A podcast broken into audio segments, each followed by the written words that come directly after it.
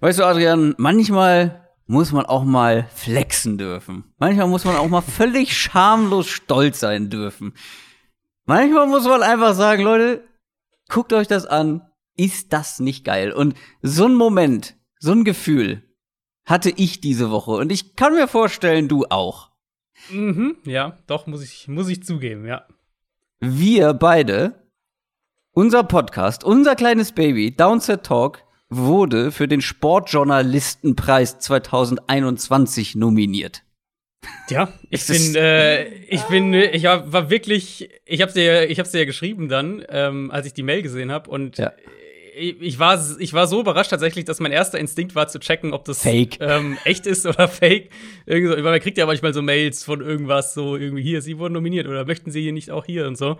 Ähm, nee, und es ist tatsächlich echt und ich glaube, wir sind beide, also wir haben es beide mit Sicherheit nicht erwartet, aber wir sind natürlich auch beide sehr ähm, ja, doch sehr stolz auch drauf, weil das ist natürlich schon irgendwo unser Baby, in das wir auch äh, sehr viel Arbeit stecken. Und es freut uns natürlich, dass das auch so, ähm, ich sage jetzt mal, außerhalb der Bubble erkannt wird, gewissermaßen, außerhalb der Football-Bubble.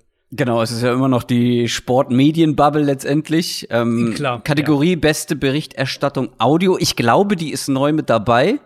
Die letzte Verleihung war 2019 und das erste, was man dann ja macht, ist, äh, zu gucken, was ist das für ein Preis überhaupt. Ähm, genau. Ja. Also wie viel Wert klingt jetzt irgendwie blöd, ne? Aber du weißt, was ich meine. Also es kann natürlich mhm. auch so ein ausgedachter Podcastpreis sein wo man, wo man gesagt bekommt, man gewinnt und gewinnt am Ende doch nicht, wenn man nicht hinfährt. Äh, wie auch immer, andere Geschichte. Aber dann habe ich mal geguckt, das ist ja wirklich ein renommiertes Ding. Ja, oder zumindest. Absolut. Also, was da für Leute, ähm, ich glaube, 2020 muss dann ausgefallen sein, aber. Äh, nee, ich glaube, der ist nur alle zwei Jahre. Ah, okay. Ich glaube, ja, gut, der wird nur alle zwei Jahre vergeben. Ähm, da bekommen echt wirklich die, die Großen des Businesses ähm, eine Auszeichnung, beziehungsweise sind ja auch dann vor Ort machen wir uns nichts vor, die Konkurrenz ist äh, stark. Ja, klar. Und, und gerade auch wissen wir alle, Fußball, König Fußball ist immer, ist ja. immer äh, erste, erste und zweite Kategorie sozusagen in, in aller Regel. Ähm, aber wie gesagt, einfach so, dass man mit, mit, mit so einem Football-Podcast, sage ich jetzt mal, äh, dass man da mit, mit genannt wird, ist ja allein schon cool. Also in dem Fall sage ich, klar, natürlich will man es dann auch gewinnen, logisch, aber mein Gefühl war in dem Fall wirklich, ähm, freut mich einfach mega, dass wir da so dabei sind auf diese Art. Ja.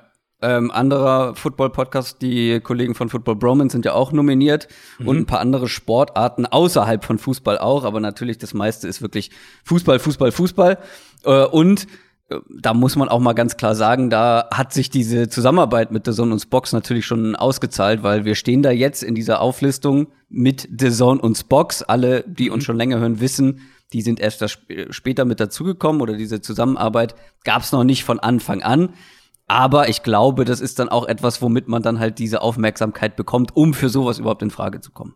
Klar, es ist, ist ja letztlich immer auch Bühne. Also, genau. ich meine, ich, würd, ich bin der Erste, der sagen würde, es gibt auch viele andere kleine, coole Podcasts, auch, auch in der Football-Szene, aber auch darüber hinaus, ähm, die halt einfach nicht diese Bühne bekommen. Und ich meine, bei uns hatten wir das Glück irgendwo, dass wir glaube ich, von Anfang an einen ganz guten Start hatten und dann halt genau. ähm, das kontinuierlich ja. gewachsen ist und dann natürlich mit der Kooperation auch da ähm, eine entsprechende Bühne, noch eine größere Bühne Woche für Woche entstanden ist. Und das, ähm, klar, das, das freut uns natürlich sehr, weil heißt ja logischerweise auch, dass die, ähm, dass die Community weiter wächst und das merken wir ja auch. Jetzt haben ja schon viele gefragt, äh, wo können wir abstimmen? Wie können wir euch zum Sieger machen? ja. Äh, das ist ja. kein, kein Abstimmungspreis, kein Fanpreis, nee. was ich aber auch ganz gut finde, weil da würde dann am Ende der Podcast oder das Medium mit der größten Reichweite gewinnen. Das ist ein genau. Gremiumpreis, also wenn ihr uns helfen wollt, geht mit Kali eintrinken oder mit Fabian Hambüchen. Ich hab's gerade mal offen, wer ist noch mit dabei? Äh, Christina Theis, die Boxerin, Kickboxerin. Mhm. Jens Weißflog übrigens. Äh, Finde ich großartig, der Skispringer. Ja, also ich finde es aber, es ist ganz cool, ne, weil es ist echt breit gefächert. Also da hocken ja, jetzt nicht irgendwie genau. zwei Sportmoderatoren und drei Fußballer oder so, sondern es ist wirklich, es ist breit gefächert. Henry Maske, auch mhm. noch ein großer Name. Christian Schwarzer, oh, die, die guten alten Handball-Nationalmannschaftszeiten mit Christian Schwarzer damals. Marcel Jansen, ähm, mit dem müsste ich eigentlich ganz gut können. Ich wollte gerade sagen, das ist doch, das ist deine Baustelle. ja, mit dem, dem muss ich mal äh, kontaktieren. Ja, gut. Also, da freuen wir uns sehr drüber für diese Nominierung. Ähm, letztendlich, glaube ich, werden sogar drei Plätze ausgegeben. Vielleicht haben wir da ja noch so eine kleine Treppchenchance. Ja, vielleicht. Mal schauen. Äh, wir halten euch auf jeden Fall auf dem Laufenden. Verleihung ist im Mai, glaube ich, ne? Wenn ich das richtig. Ja, ja. Ende Mai, glaube ich, oder so. Ähm, und gut, es soll noch eine geplant sein in Hamburg dann, aber irgendwie, glaube ich, äh, aufgrund hm. der aktuellen Zahlen ja. und Entwicklungen glaube ich da momentan nicht so richtig dran, um ehrlich zu sein. Aber wir halten euch da auf dem Laufenden und das gilt natürlich auch für die NFL und die Free Agency.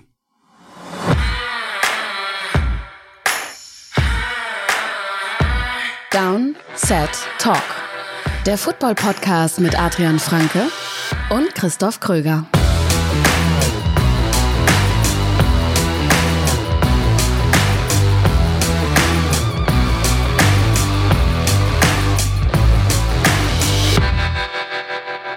Und damit herzlich willkommen zu einer neuen Folge Downset Talk, dem offiziellen NFL-Podcast von The Zone und Spox mit mir, Christoph Kröger und Adrian Franke. Einen wunderschönen guten Tag. Einem offiziell Sportjournalistenpreis nominierten Podcast. Muss ich jetzt immer dazu sagen. Ja, ja, genau. Wir haben zwei Tage Free Agency Irrsinn in der NFL hinter uns. Und wer es vielleicht noch nicht gesehen haben sollte, wir haben auch schon einiges davon bequatscht. Und zwar haben wir diese Woche beziehungsweise Sonntag die erste Free Agency News Update Downset Short Folge veröffentlicht und am Dienstag dann die zweite. Da haben wir schon über einen Haufen der ganzen News geredet, die bis dahin ja über die Bühne gegangen sind, die Deals und so weiter. Ähm, heute haben wir trotzdem noch einen Haufen News übrig. Plus, mhm. wir küren schon mal die ersten Gewinner der Free Agency aus unserer Sicht und gut, küren ist jetzt hier das falsche Wort, aber auch die Verlierer. Äh, wir haben jeder drei Verlierer rausgepickt, wo wir sagen, ja, das lief nicht ganz so gut. Und ich kann schon mal ankündigen, ähm, die gab's schon lange nicht mehr. Rage Toff Kröger. Ähm, oh. Ja, also es gibt ein, zwei Franchises, wo ich wirklich ich glaube, das ist gar nicht mal nur so die Free Agency jetzt oder die letzten beiden Tage gewesen. Das ist so, ein, so eine Gesamtentwicklung, die sich einfach mhm. fortgesetzt hat und nochmal gesteigert wurde. Ähm, aber dazu später mehr. Shoutout natürlich auch wie immer an alle unsere neuen Patreons, an alle unsere Supporter denn dank euch können wir einfach mal so mitten am Tag aufnehmen. Mitten am Donnerstag. Vielleicht wundert sich der ein oder andere oder hat sich gewundert, wo ist die neue Folge Downset Talk? Haben wir angekündigt am Dienstag, kommt ein bisschen später, weil du hast mal wieder wahrscheinlich eine kurze Nacht gehabt, oder? ja, also meine, meine Tage sehen im Moment relativ gleich aus. Äh, ich fange meistens so gegen 14.30 oder sowas an, bei Spox zu tickern. In aller Regel erstreckt sich das dann bis irgendwann in die, in die Nacht, keine Ahnung, so halb eins meistens etwa. Ähm, und gut, Dienstag haben wir ja dann auch noch morgens aufgenommen, das kam dann mhm, auch noch dazu. Heute genau. nehmen wir jetzt noch davor auf. Also, äh, ja, aber ist halt, ich meine, die Free Agency-Woche, die erste, ist halt auch, es ist so ähnlich wie die Draft-Woche, finde ich. Da, da verzichtet man auch mal auf ein paar Stunden Schlaf. Ja, aber wie gesagt, dank der ganzen Leute bei Patreon können wir das eben so machen. Dafür haben wir jetzt diesen einen Tag in der Woche, der für uns der Podcast-Tag ist, beziehungsweise heute für dich nicht leider, aber für mich wirklich ja. ein Tag die Woche nur für diesen Podcast. Wer uns auch unterstützen will, schaut mal rein, www.downsettalk.de slash support. Könnt uns natürlich aber auch über alle Social-Media-Kanäle supporten, Twitter, Instagram, YouTube auch gerne. Da abonnieren, überall, wo ihr uns abonnieren könnt. Gerne tun. Zum Beispiel geht es auch bei Spotify, iTunes und so weiter. Und natürlich auch gerne den Podcast bewerten. News aus der NFL. Ich habe neue Kopfhörer und das ist noch nicht ganz alles so eingestellt. Du bist relativ leise, aber diese, diese Musikjingles sind wahnsinnig laut. Ich erschrecke mich jedes Mal, wenn ich hier irgendwo auf den Knopf drücke. Weck dich auch mal auf. Ja, puh. Ähm, kommen wir zu den News. Wie gesagt, wir haben noch eine ganze Menge. Ähm, da ist noch einiges dazugekommen seit Dienstag. Gehen wir mal der Reihe nach durch. Wir haben es ein bisschen geordnet, so die größten News zu Beginn und dann hinten raus die etwas kleineren. Eine sehr große News, weil ein sehr großer Spieler und ein sehr großer Vertrag, Trent Williams, der war von vielen Teams umgarnt, bleibt letztendlich mhm. aber bei den 49ers.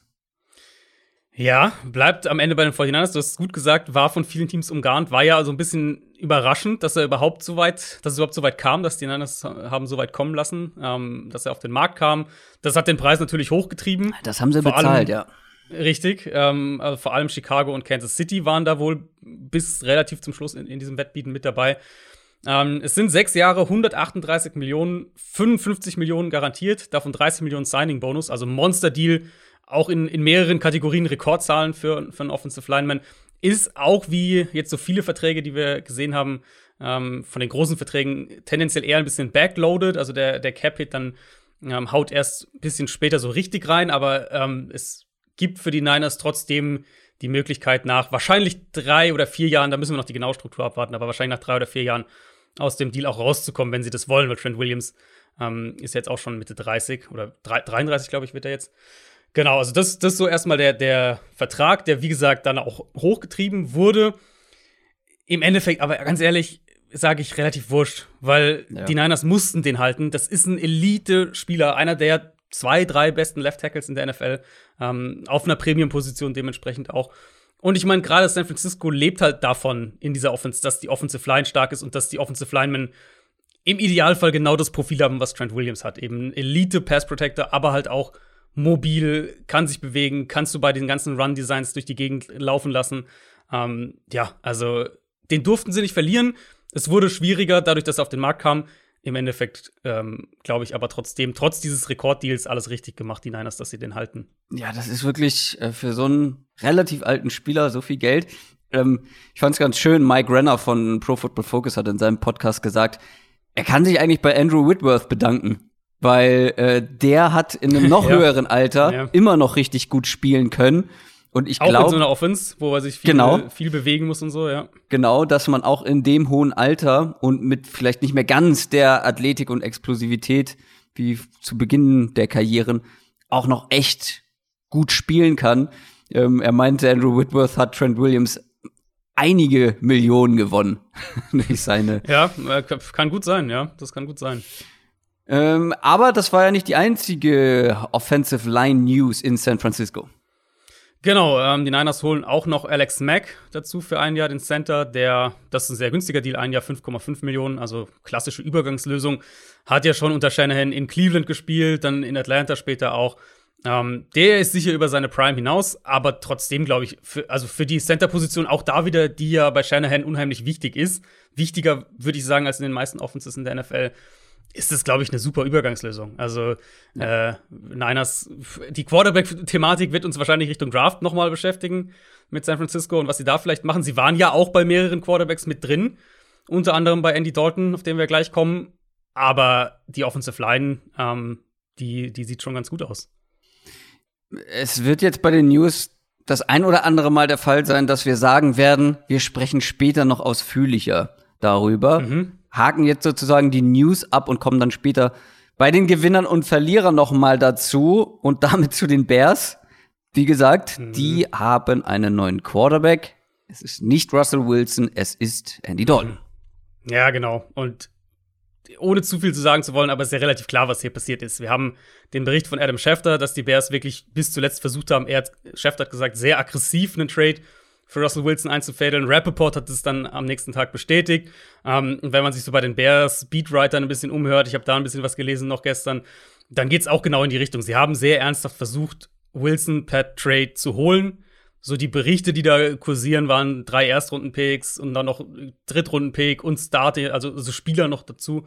Ähm, bis als Seattle letztlich dann nach zwei, zwei, drei Wochen letztlich im Prinzip klar Nein gesagt hat. Und ähm, dann war Dalton halt der Notfallplan B, der jetzt für ein Jahr und 10 Millionen Dollar ähm, unterschreibt. Und genauso sehe ich das halt auch. Also es ist ein Notfallplan und du willst dann eigentlich in der Saison, in der viel auf dem Spiel steht, auch für GM und Head Coach, willst du halt eigentlich nicht, dass Andy Dalton, glaube ich, deine Quarterback-Lösung ist. Auch wenn ich Dalton eigentlich ja ganz gerne mag, aber für mich sind die Bears an einem Punkt, da bin ich ganz ehrlich, wo ich, wo ich denen nicht viel nicht viel Hoffnung gibt für die kommende Saison. Also die werden halt wieder so irgendwo im Durchschnitt sein und äh, ja. nicht viel nach oben, nicht viel nach unten wahrscheinlich. Äh, das Ding ist, wir sagen ja immer, dass Andy Dalton Quarterback ist. Ah, wir sprechen später noch mal drüber. Ich will mhm, ein bisschen mhm, mhm, den Bears-Fans, die also vor allem die Bears-Fans sind für mich echt ein Verlierer der letzten zwei Tage, äh, weil ja, die mussten ja, einiges ja. durchmachen, glaube ich. Ähm, aber ich will ihnen ein bisschen Hoffnung machen können. Später. Okay, okay. Nachher. Okay. Kommen wir zu den Cardinals, auch über die werden wir noch sprechen. Die haben sich zwei namhafte Spieler geholt. Zum einen Rodney Hudson, der wie aus dem Nichts auf den Markt kam, und mhm. Ex-Bengals Wide Receiver, Ex-Bengals Legende, AJ Green. Ja, ich fange mal mit Hudson an, weil das ist natürlich der also Green ist der, sicher der größere Name, aber Hudson ist der, der wichtigere. Aber sag nicht Move zu viel. Arizona. Ja, ich sag nicht zu viel. Ähm, war ein bisschen verwirrend ja so vom Ablauf her, ja. weil es hieß ja erst, er wird entlassen, was ja für sich betrachtet schon total überraschend war, wo auch nicht ganz klar war, was, was passiert ist. Es war nur be bekannt, äh, Hudson will weg. Ähm, viel mehr wussten wir nicht. Und dann im Endeffekt kam, okay, Raiders haben vermutlich gemerkt, wir können hier echt einen Trade einfädeln, haben sich dann wahrscheinlich geärgert, dass die Meldung geleakt worden war, dass sie ihn entlassen wollen, weil das vermutlich den Preis noch mal ja, gedrückt hat. Also ich schätze mal, genau, ich schätze mal, da wäre sogar noch mehr drin gewesen. Im Endeffekt ein Drittrunden-Pick von den Cardinals oder der Drittrunden-Pick der Cardinals in diesem Jahr geht nach Las Vegas. Hudson kommt mit einem Siebtrunden-Pick zurück. Hm, Gab es dann gestern, fand ich eine ganz witzige Dynamik, weil ich dann gestern echt einiges auch in meinen Menschen hatte. Ja, wie können die jetzt einen Drittrunden-Pick bezahlen und so weiter? Äh, die wollten den auch entlassen. Ja, gut, das Problem ist halt, also Punkt eins erstmal, Rodney Hudson ist ein Top 5 Center in der NFL. Und wenn du die Chance auf einen Top, wenn du mir vor einer Woche gesagt hättest, die Cardinals können Rodney Hudson für einen Drittrunden-Pick traden, hätte ich sofort gesagt, machen. Also No-Brainer für mich. Ähm, und ja, er wäre, die Raiders hätten ihn wahrscheinlich entlassen, aber wenn ein anderes Team jetzt hingegangen ist, und es gab ja offensichtlich einen Markt, also die Chiefs wurden als ein Kandidat genannt, Miami wurde da ins Spiel gebracht, da gab's, es gab wohl mehrere Teams, die da mit dabei waren. Ähm, wenn jetzt ein anderes Team einen Viertrunden-Pick geboten hat, dann aus Cardinals Sicht zu sagen, oh nee, dann machen wir es nicht. Ähm, weil, weil sie hätten ihn ja sonst auch entlassen, dazu haben wir ja jetzt keinen Drittrunden-Pick. Die Überlegung ist halt letztlich eine Überlegung, die ins Nichts führt. Und deswegen für mich, auch wenn, es ist jetzt kein Stil oder sowas in der Art, aber ein Drittrunden-Pick für einen Top 5 Center, ja. der eine deiner größten Baustellen schließt, das, also ich, das mache ich in 10 von 10 Fällen. Überhaupt keine Frage in meinen Augen. Kommen wir zu AJ Green. Dass die Cardinals auf Wide Receiver was tun mussten, tun sollten. Da haben wir häufiger schon drüber gesprochen. AJ Green wird aber wahrscheinlich nur ein Teil davon sein, ein Teil der Lösung. Ja, ist sicher nicht die Kategorie Wide Receiver, die ich jetzt im, im Sinn hatte für die Free Agency, ähm, um das ganz klar zu sagen. Ich verstehe die Denkweise dahinter, gerade wenn man jetzt das Gesamtbild betrachtet. Also, dass du, ähm, sie waren ja auch bei Corey Lindsley in diesem Wettbeat mit dabei, das haben sie verloren. Ähm, haben jetzt Hudson bekommen, der ja auch natürlich, ich glaube, knapp 10 Millionen Dollar dieses Jahr gegen den Cap kostet sie haben ja offensichtlich waren sie bereit, die, die, die Priorität auf die Center-Position zu stecken. Und da musst du halt bei Wide Receiver Abstriche machen. Ähm, Green jetzt für ein Jahr 6 Millionen, 2,5 Millionen sind noch per Boni dazu möglich. Das ist halt, das machst du halt mal, um zu checken, ob vielleicht der letztes Und Jahr so ausgecheckt war in Cincinnati, dass er aber eigentlich noch mehr im Tank hat. Das ist letztlich ein, ein Veteran-Absicherungs-Signing, so mehr oder weniger. Genau. Und das hat mich überrascht, dass AJ Green so günstig zu haben ist, einfach weil ich dachte, dass er selber gerne mehr gehabt hätte. Ja, Haben wir ja drüber gesprochen. Mein, genau, er war halt, war halt, 2019 hat er ja gar nicht gespielt und letztes Jahr halt war nicht gut. Und dann, klar, ich, der ist erst 32. Also er ist jetzt nicht so irgendwie 38 oder sowas, ist erst 32, mhm. aber du hast halt dann schnell den Ruf, glaube ich, dass du halt so ein bisschen fertig bist. Ja, ja, und klar. das ist jetzt die Chance für ihn gewissermaßen auch, das nochmal so ein bisschen zu zeigen, dass er ja, noch was hat. Und wie gesagt, wir sprechen nachher noch drüber. Für mich war es mhm. ja ein Free Agent Sleeper. Und mhm, stimmt, nach allem, wonach es jetzt aussieht, hat man ihn auch für einen Sleeper-Preis bekommen, wie ich finde. Ja. Kommen wir noch mal zu den Patriots. Über die haben wir ja schon ausführlich gesprochen, weil die wirklich ähm, Tabula Rasa gemacht haben, beziehungsweise wirklich, wirklich steil gegangen sind in Sachen Neues Team mit, eingekauft haben. Einfach mal mit Geld um sich geschmissen. Was kostet die Welt? Wir, ja. klar, wir haben irgendwie 12 äh, Free Agents, aber wir holen halt mindestens genauso viele neu mit dazu und mal gucken, was daraus wird. Denn die Patriots hatten ja schon Tight End Jonu Smith verpflichtet, der vorher bei den Titans war. Und kurz nachdem wir unsere Downset Short Folge unter anderem dazu veröffentlicht hatten, kam die Meldung, die Patriots holen sich auch noch den zweiten guten Tight End der Free Agency mit Hunter Henry. Ja, genau. Wir hatten ja, über die Patriots hatten wir tatsächlich schon ausführlicher auch gesprochen in der, in der Folge am Dienstag. Ähm, da hat die, hätte jetzt, glaube ich, kein, also ein Receiver, dass sie vielleicht noch mal da in dem, ja, genau. in dem genau. oberen Regal zuschlagen, das hätte ich mir schon gedacht. Wir haben ja sogar über Kenny Golladay gesprochen, genau, falls sie noch mal irgendwie genau. so einen Knüller zünden, ja, dass ähm, dann so jemand wie Golladay kommt. Aber dass sie halt wirklich noch mal einen zweiten End für wieder drei Jahre, 37,5 Millionen 25 Millionen garantiert. Nur um nochmal das in, in den Kopf zu bringen. Jono Smith waren vier Jahre äh, 50 und 31 garantiert. Also die haben einfach mal zwei Titans 25 und 31 Millionen Dollar garantiert. Das ist schon krass. Nachdem ähm, sie drei Titans gedraftet haben im letzten ja, richtig, Jahr. Ja, richtig, zwei in der dritten Runde. Ähm, ja, also das ist schon sehr viel Geld für die zwei Titans, auch wenn ich ja dann schon wieder sagen muss, aus sportlicher Sicht, die beiden ergänzen sich halt schon extrem gut. Henry primär dein Inline-Titan, ein bisschen eher die klassischere Titan-Rolle. Keiner von den beiden ist jetzt ein überragend guter Blocker, aber Henry eher so in dieser Rolle. Und Jonu Smith haben wir ja am Dienstag drüber gesprochen, Move Titan, den du rumschieben kannst, der, der die Athletik mitbringt. Das ist schon, die, das ist schon ein sehr spannendes Duo. Und die werden sicher sehr, sehr viel mit, ich, ja. mit 12 Personal spielen. Na, aber ich wollte gerade fragen, was glaubst du, wie viel Prozent und jetzt ja. zusammengerechnet 12 Personal, also ein Running Back, zwei Tight Ends, zwei Wide Receiver oder vor allem auch ähm, 22 Personal mit zwei Running zwei Backs, Backs, zwei ja. Tight Ends werden also, wir sehen nächstes letztes Jahr. Letztes Jahr hatten sie ja, äh, letztes Jahr hatten sie ja, glaube ich, die niedrigste Quote in der NFL, weil sie halt, weil die Tight Ends einfach nichts getaugt haben, um es mal ganz, ganz platt zu sagen. Ja. Ähm, ich glaube, die werden über 50 Prozent in 12 Personal sein nächstes Jahr. Wahrscheinlich sogar Richtung, ich würde sagen, die gehen Richtung 60 Prozent. So diese High-End, was die Eagles teilweise mit ihren beiden Titans hatten. Ähm, ich glaube, so in diese 50, 55 Prozent Richtung wird es gehen.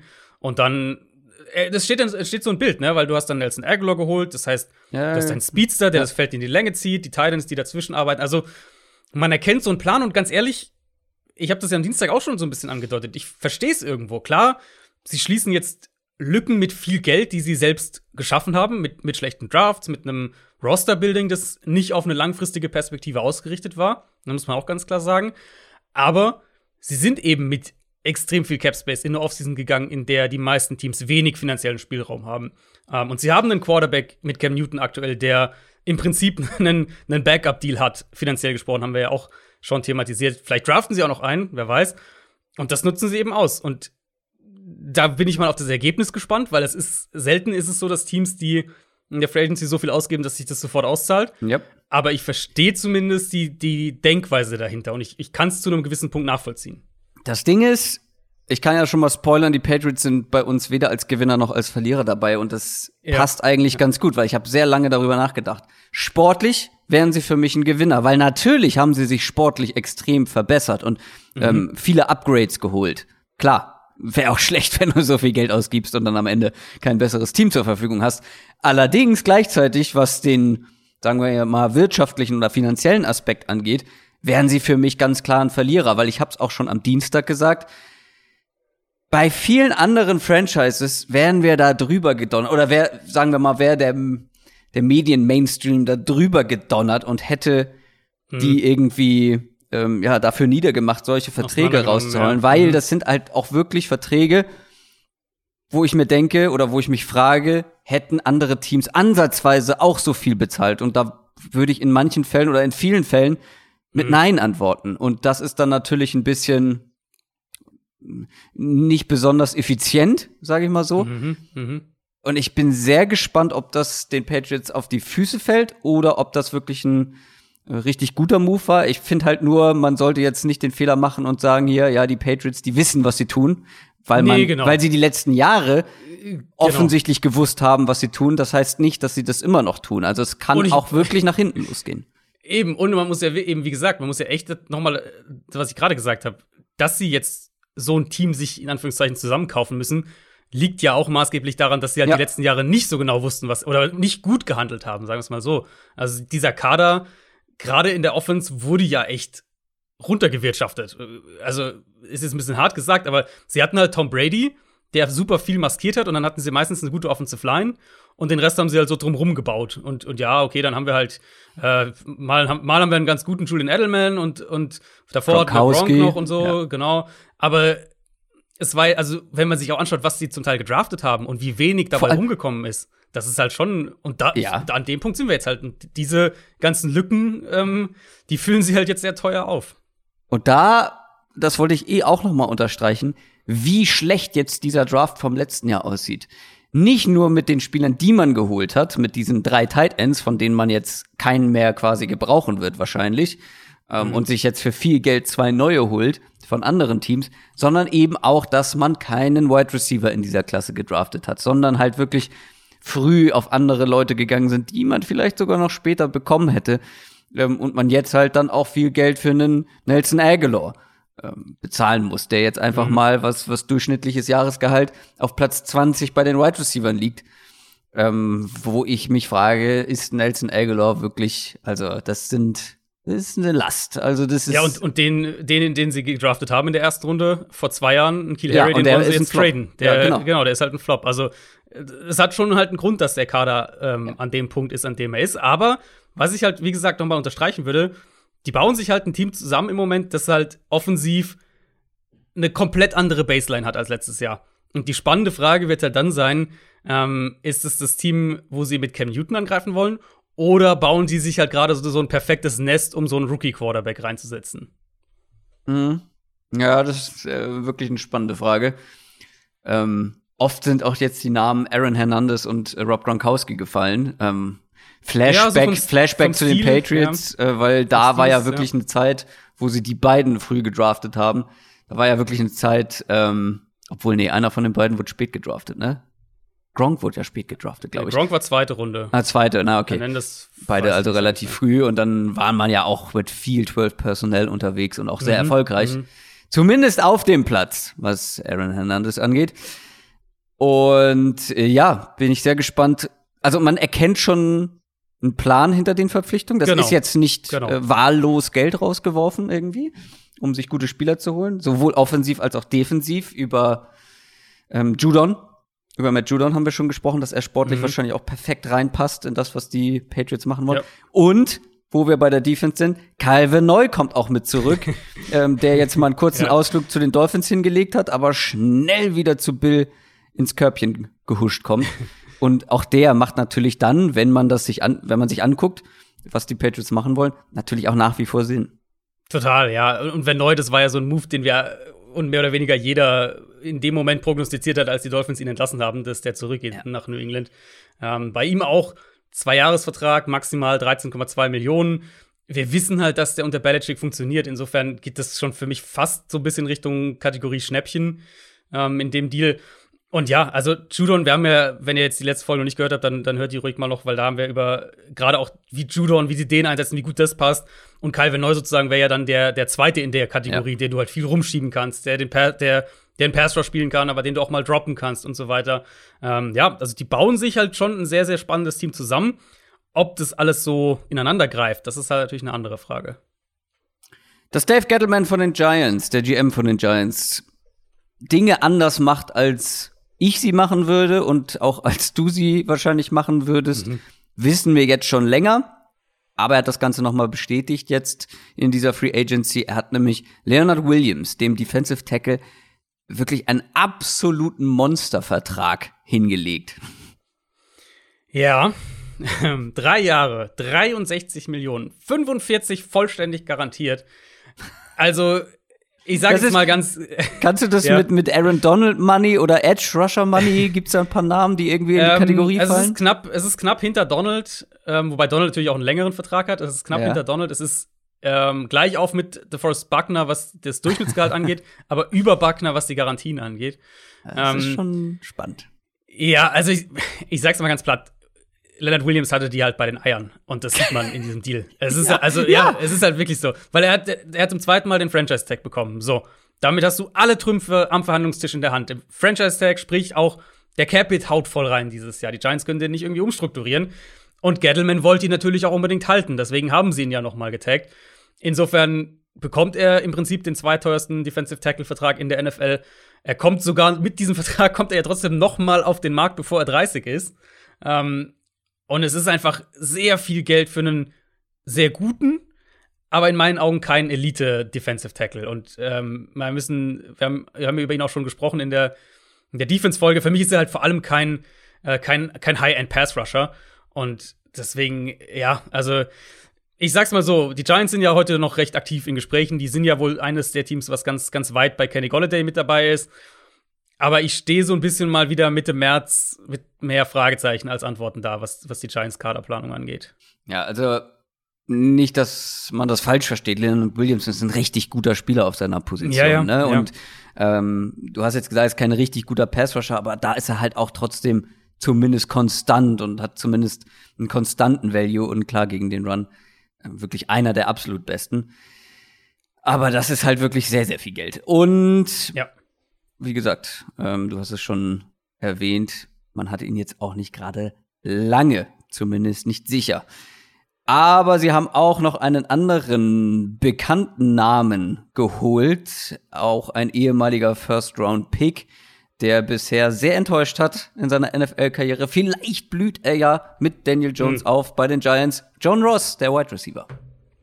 Ja, das ist natürlich ein absolutes Low-Risk-Signing. Ein Jahr, zweieinhalb Millionen, ähm, nur eine Million garantiert, also auch keinerlei, da ist keinerlei Garantie drin, dass der den Kader schafft. Ähm, du gibst halt einem ehemaligen Erstrunden-Pick, der dir vielleicht zumindest so eine Gadget-Speed-Waffe geben kann, gibst du halt eine Chance, aber mehr, mehr ist es auch nicht. Kommen wir zum Washington Football Team.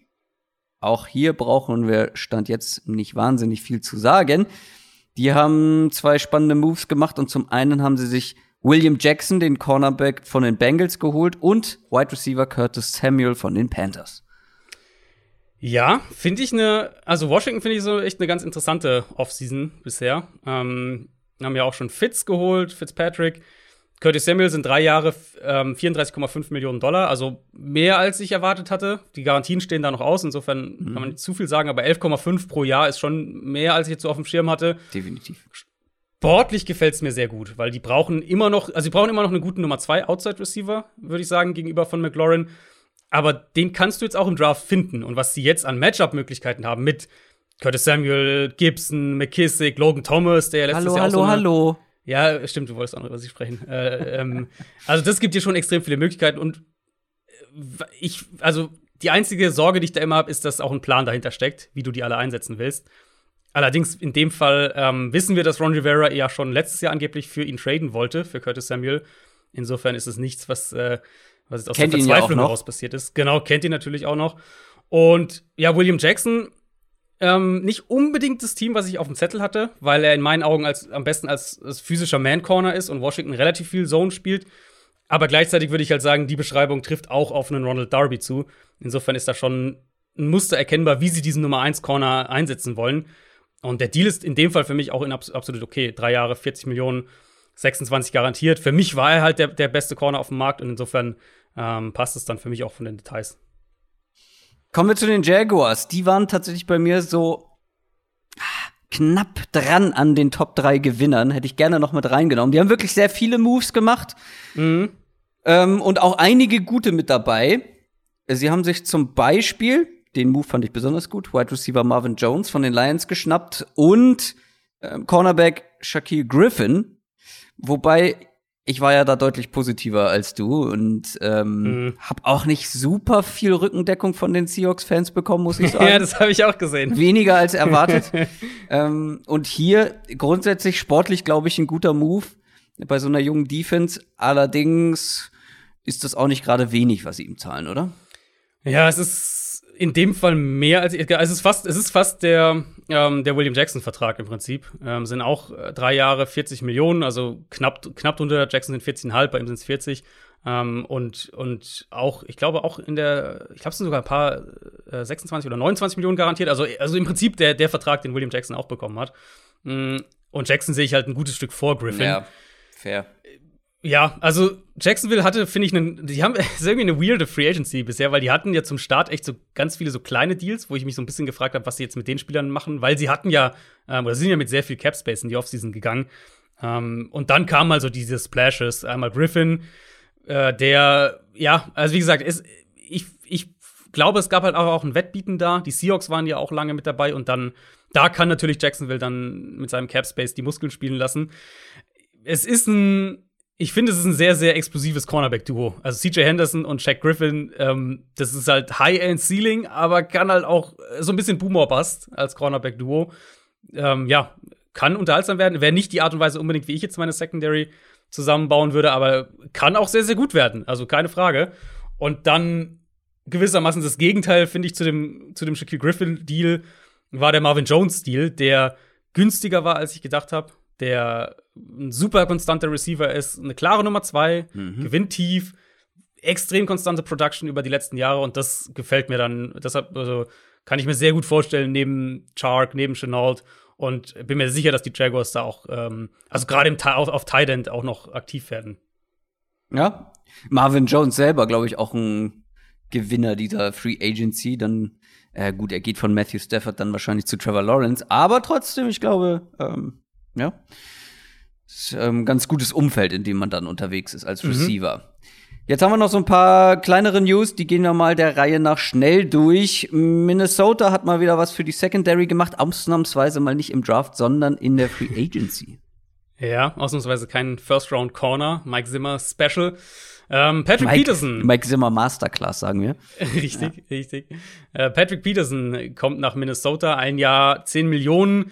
Deal ist, glaube ich, soweit okay ich weiß nicht, ob das jetzt das Team war, was Peterson im Sinn hatte, weil er eigentlich, also einen Titelkandidaten sehe ich jetzt nicht unbedingt bei den Vikings. Aber also Man Corner passt zu Zimmer. Die Vikings wollen ja ganz offensichtlich ihre Defense neu aufbauen. Mhm. Haben ja auch Delvin Tomlinson schon geholt. Peterson ist kein Nummer 1 Corner mehr. Ähm, aber mit Cam Danzler und Jeff Gladney kann das, glaube ich, schon ein ganz gutes Trio werden.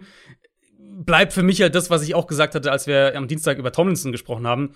Die müssen halt echt immer noch dringend in die Offensive Line gehen und dass sie jetzt zwei, zweimal ähm, Defense priorisiert haben.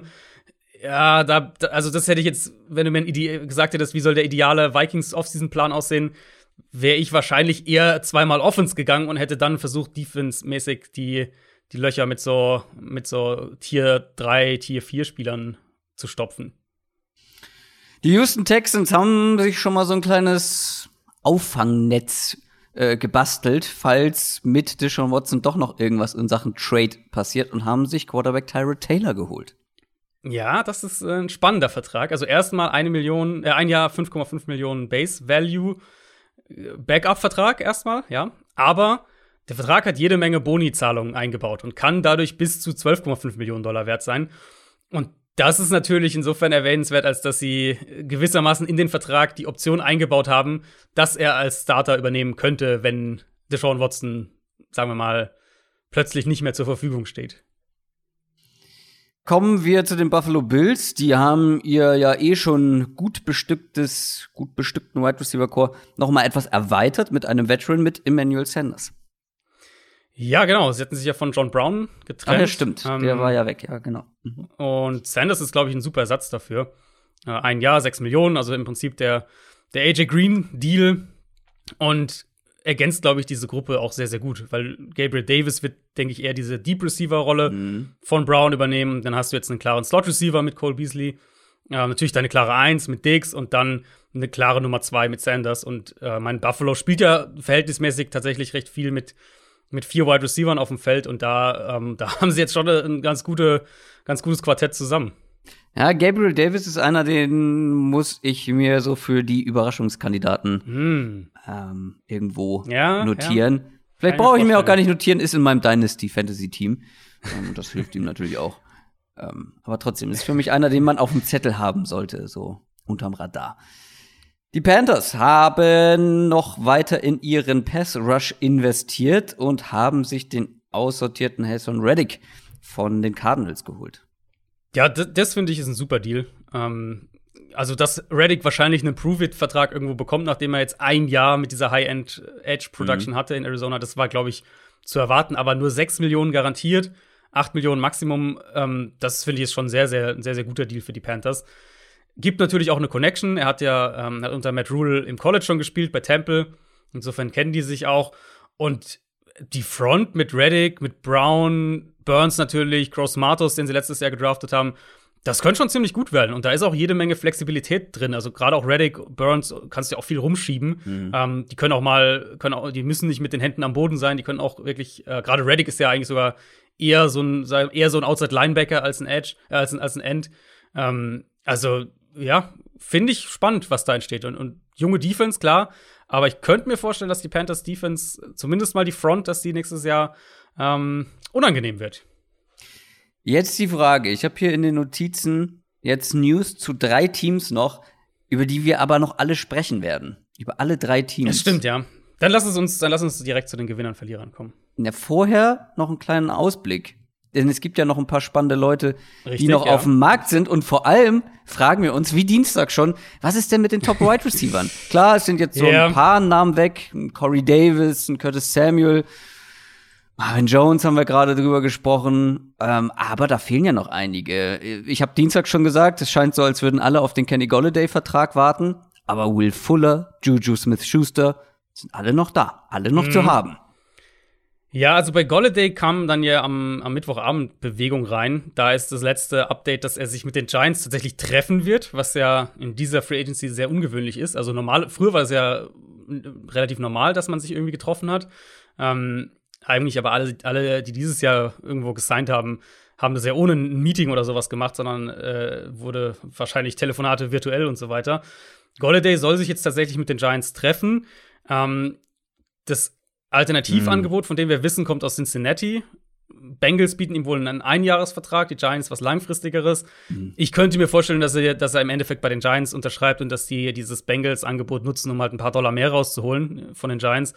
Aber ähm, aus Golladays Sicht ist es schon eine Überlegung, finde ich, weil wenn du sagst, ich könnte für, äh, sagen wir mal, ein Jahr 18 Millionen oder sowas, keine Ahnung, bei den Bengals unterschreiben, Pässe von Joe Burrow fangen und dann komme ich wieder auf den Markt, wenn der Cap deutlich höher ist, könnte vielleicht attraktiver sein, weil ganz offensichtlich war der Markt deutlich niedriger als das, was er, ähm, was er erwartet hat. Sonst hätte er ja schon gesigned und würde nicht, während alle anderen Top-Free Agents irgendwie vom Markt sind, seinen, seinen ersten Team-Visit irgendwie planen. Ja, ich glaube, wenn ich mich nicht irre, ich hätte Kenny Golladay gerne zu den Jaguars getippt. Ähm, aber das wird wohl eher nichts. Giants Nee, und Bengals sind jetzt scheint, beides, also ja. vor allem Giants sind jetzt nicht das Team, wo ich ihn am liebsten gesehen hätte, aus den bekannten Gründen. Bengals, ja, gut. Wir sprechen gleich noch über die Bengals. Ja, und die anderen, Will Fuller, Juju, Ja, ich finde es, also bei denen finde ich es echt krass, weil man gar nichts gehört hat. Also Golladay war ja im Prinzip ähnlich bis, bis Mittwochnachmittag unserer Zeit, Mittwochabend. Dann kam so dieser Giants in Thema, ähm, dann kam dieser, dann kamen die Bengals noch mit dazu. Also da ist es dann so ein bisschen ins Rollen gekommen. Aber Fuller habe ich noch nichts gehört. Juju habe ich noch nichts gehört. Ähm, gut, wenn wir da eine Kategorie drunter gehen, T.Y. Hilton, der scheint ein Kandidat zu sein, um zu den Colts zurückzugehen. Aber das ist schon extrem ruhig. Und ich weiß jetzt nicht, ob das so. Ich, ich glaube nicht mehr, dass es direkt damit zu tun hat, dass die jetzt auf Golladay warten, sondern ähm, dass der Markt einfach nicht so hoch ist. Und wenn man so ein bisschen die, ähm, die, die Berichterstatter, die Insider auch verfolgt hat über die letzten Tage, ähm, habe ich jetzt mehrfach gelesen, die dann halt mit GMs gesprochen haben, die oder auch mit Agenten halt, die ähm, die Wide Receiver vertreten oder halt GMs von Teams, die Wide Receiver suchen war die Aussage immer so in die Richtung, ja, die Receiver fordern halt mehr, als der Markt bereit ist zu zahlen. Und zwar nicht nur als ein Team bereit ist zu zahlen, weil ein Team würde ja reichen, wenn ein Team ihnen, das bietet, was sie haben wollen, sondern wirklich der, der Markt insgesamt. Und ähm, da werden die wahrscheinlich mit ihren Forderungen runtergehen müssen. Und an dem Punkt sage ich dann halt auch, kann halt so ein Will Fuller äh, oder auch Juju äh, ein Schnäppchen werden für irgendein Team.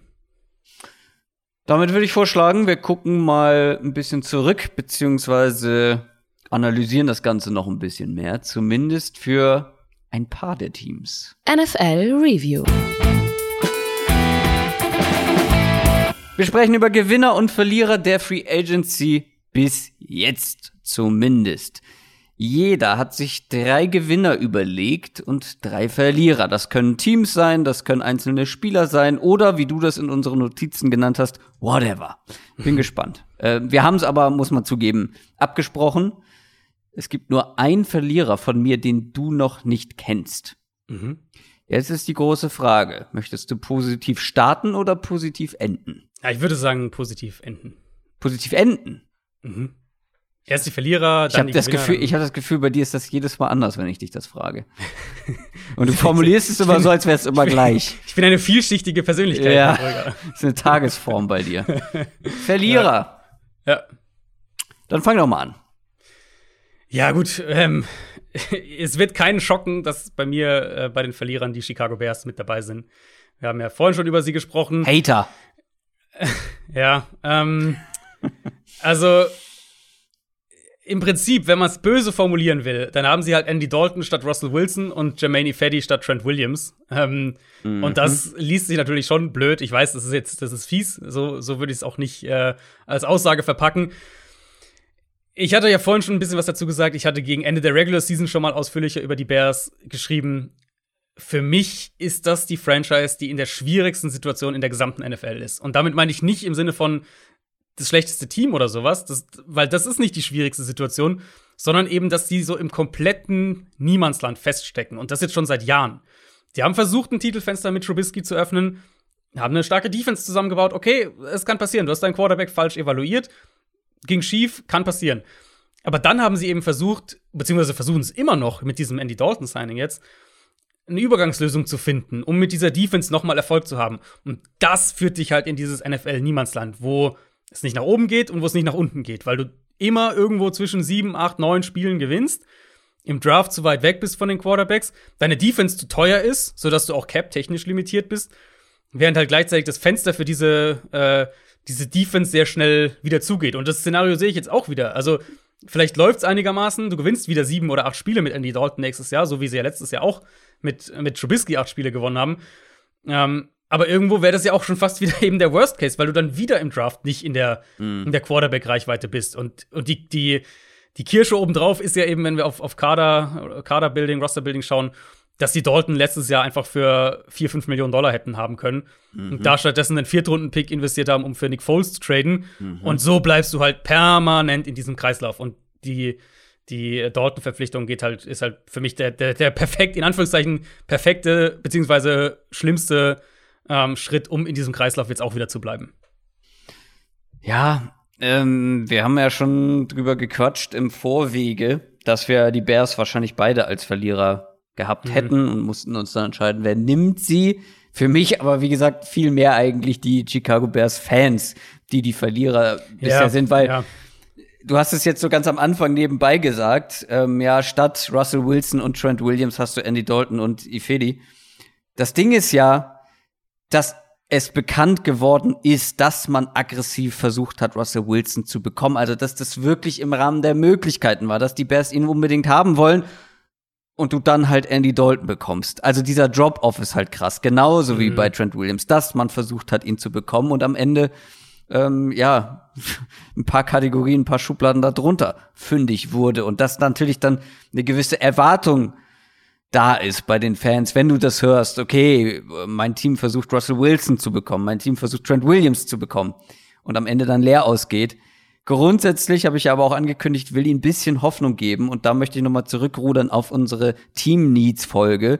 Ich finde, da wurde uns beiden oder da haben wir es versucht rüberzubringen, dass dieses Team bis auf eben diese so wichtige Position Quarterback und zum Teil natürlich auch Offensive Line eigentlich echt gut besetzt ist. Die Defense ja. ist individuell ja. sehr stark besetzt. Du hast Playmaker in der Offense, jetzt gerade wo du auch noch Allen Robinson gehalten hast. Ähm, das Ding bei Andy Dalton ist ja immer, was wir auch schon bei den Cowboys gesagt haben, in richtig guten Umständen kann er zumindest einigermaßen funktionieren. Ist halt die Frage, ob die Bears jetzt abgesehen von den Playmakern diese Umstände noch auf das Level bekommen, indem du mit Andy Dalton wirklich konstant Spiele das gewinnen kannst. Halt. Allerdings, halt, ja. Gegenfrage, Andy Dalton, Upgrade zum letzten Jahr, ja oder nein? Und auch da bin ich ehrlich gesagt, also wahrscheinlich ein bisschen, aber in einem Ausmaß, dass es wirklich dich nach vorne bringt, nein, glaube ich nicht. Also ich, Andy Dalton ist für mich ein besserer Quarterback als Mitch Trubisky.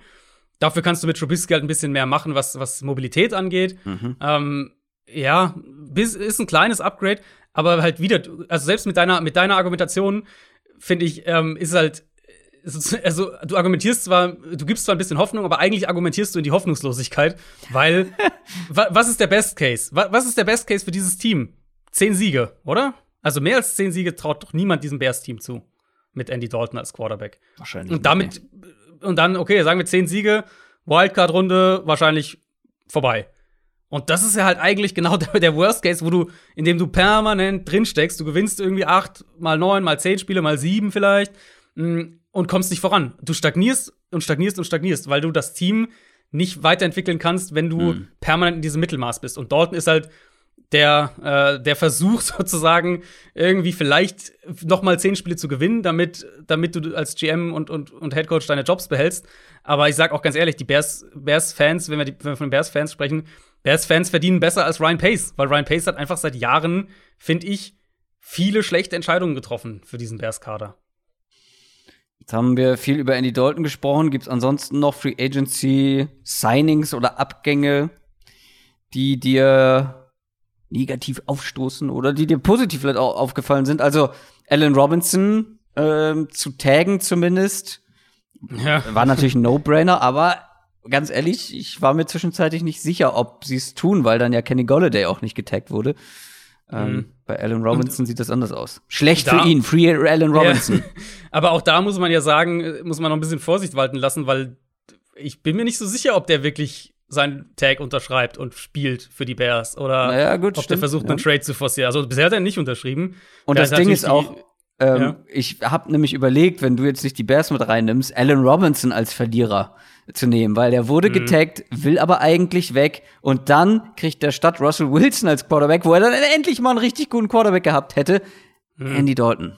Mhm. Ja, ja, es ist also mir tun Bears-Fans auch wirklich leid. Ich, ich habe ich hab persönlich nichts gegen die Bears. Es ist halt einfach nur seit Jahren für mich ein Team, das konstant mit schlechten Entscheidungen und schlechtem Roster-Building auffällt. Und jetzt sind wir halt wirklich an dem Punkt, wo man sagen muss, ähm, wie oft, wie oft muss noch täglich das Murmeltier grüßen, damit die Bears merken, wir müssen aus diesem Kreislauf raus.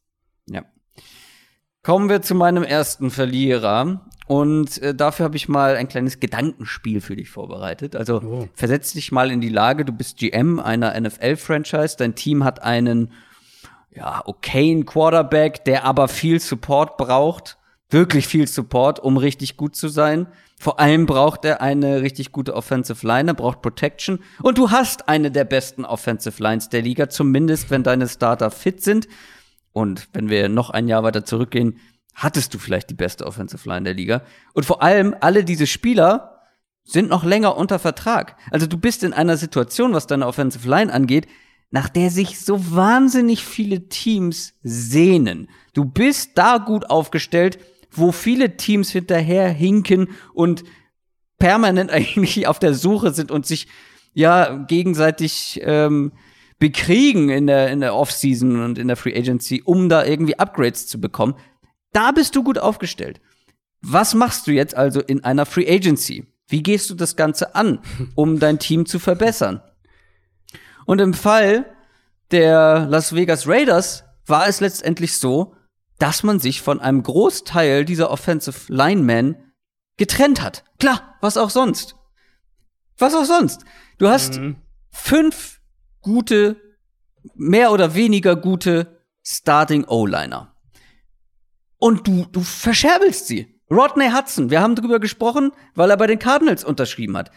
Der kam völlig aus dem Nichts quasi auf den Markt. Das ist einer der konstantesten und besten Center der letzten Jahre in dieser Liga den hast du jetzt für einen Drittrunden-Pick verschachert, weil dann auch noch irgendwie rauskam, dass du ihn vielleicht sogar äh, loswerden willst, beziehungsweise dass er gehen will. Was hast du da gemacht, um diesen Mann, der seit Ewigkeiten bei den Raiders ist, so zu vergraulen? Trent Brown, den du vor gar nicht allzu langer Zeit mhm. wirklich für viel Geld geholt hast, tradest du weg mit einem Wertverlust.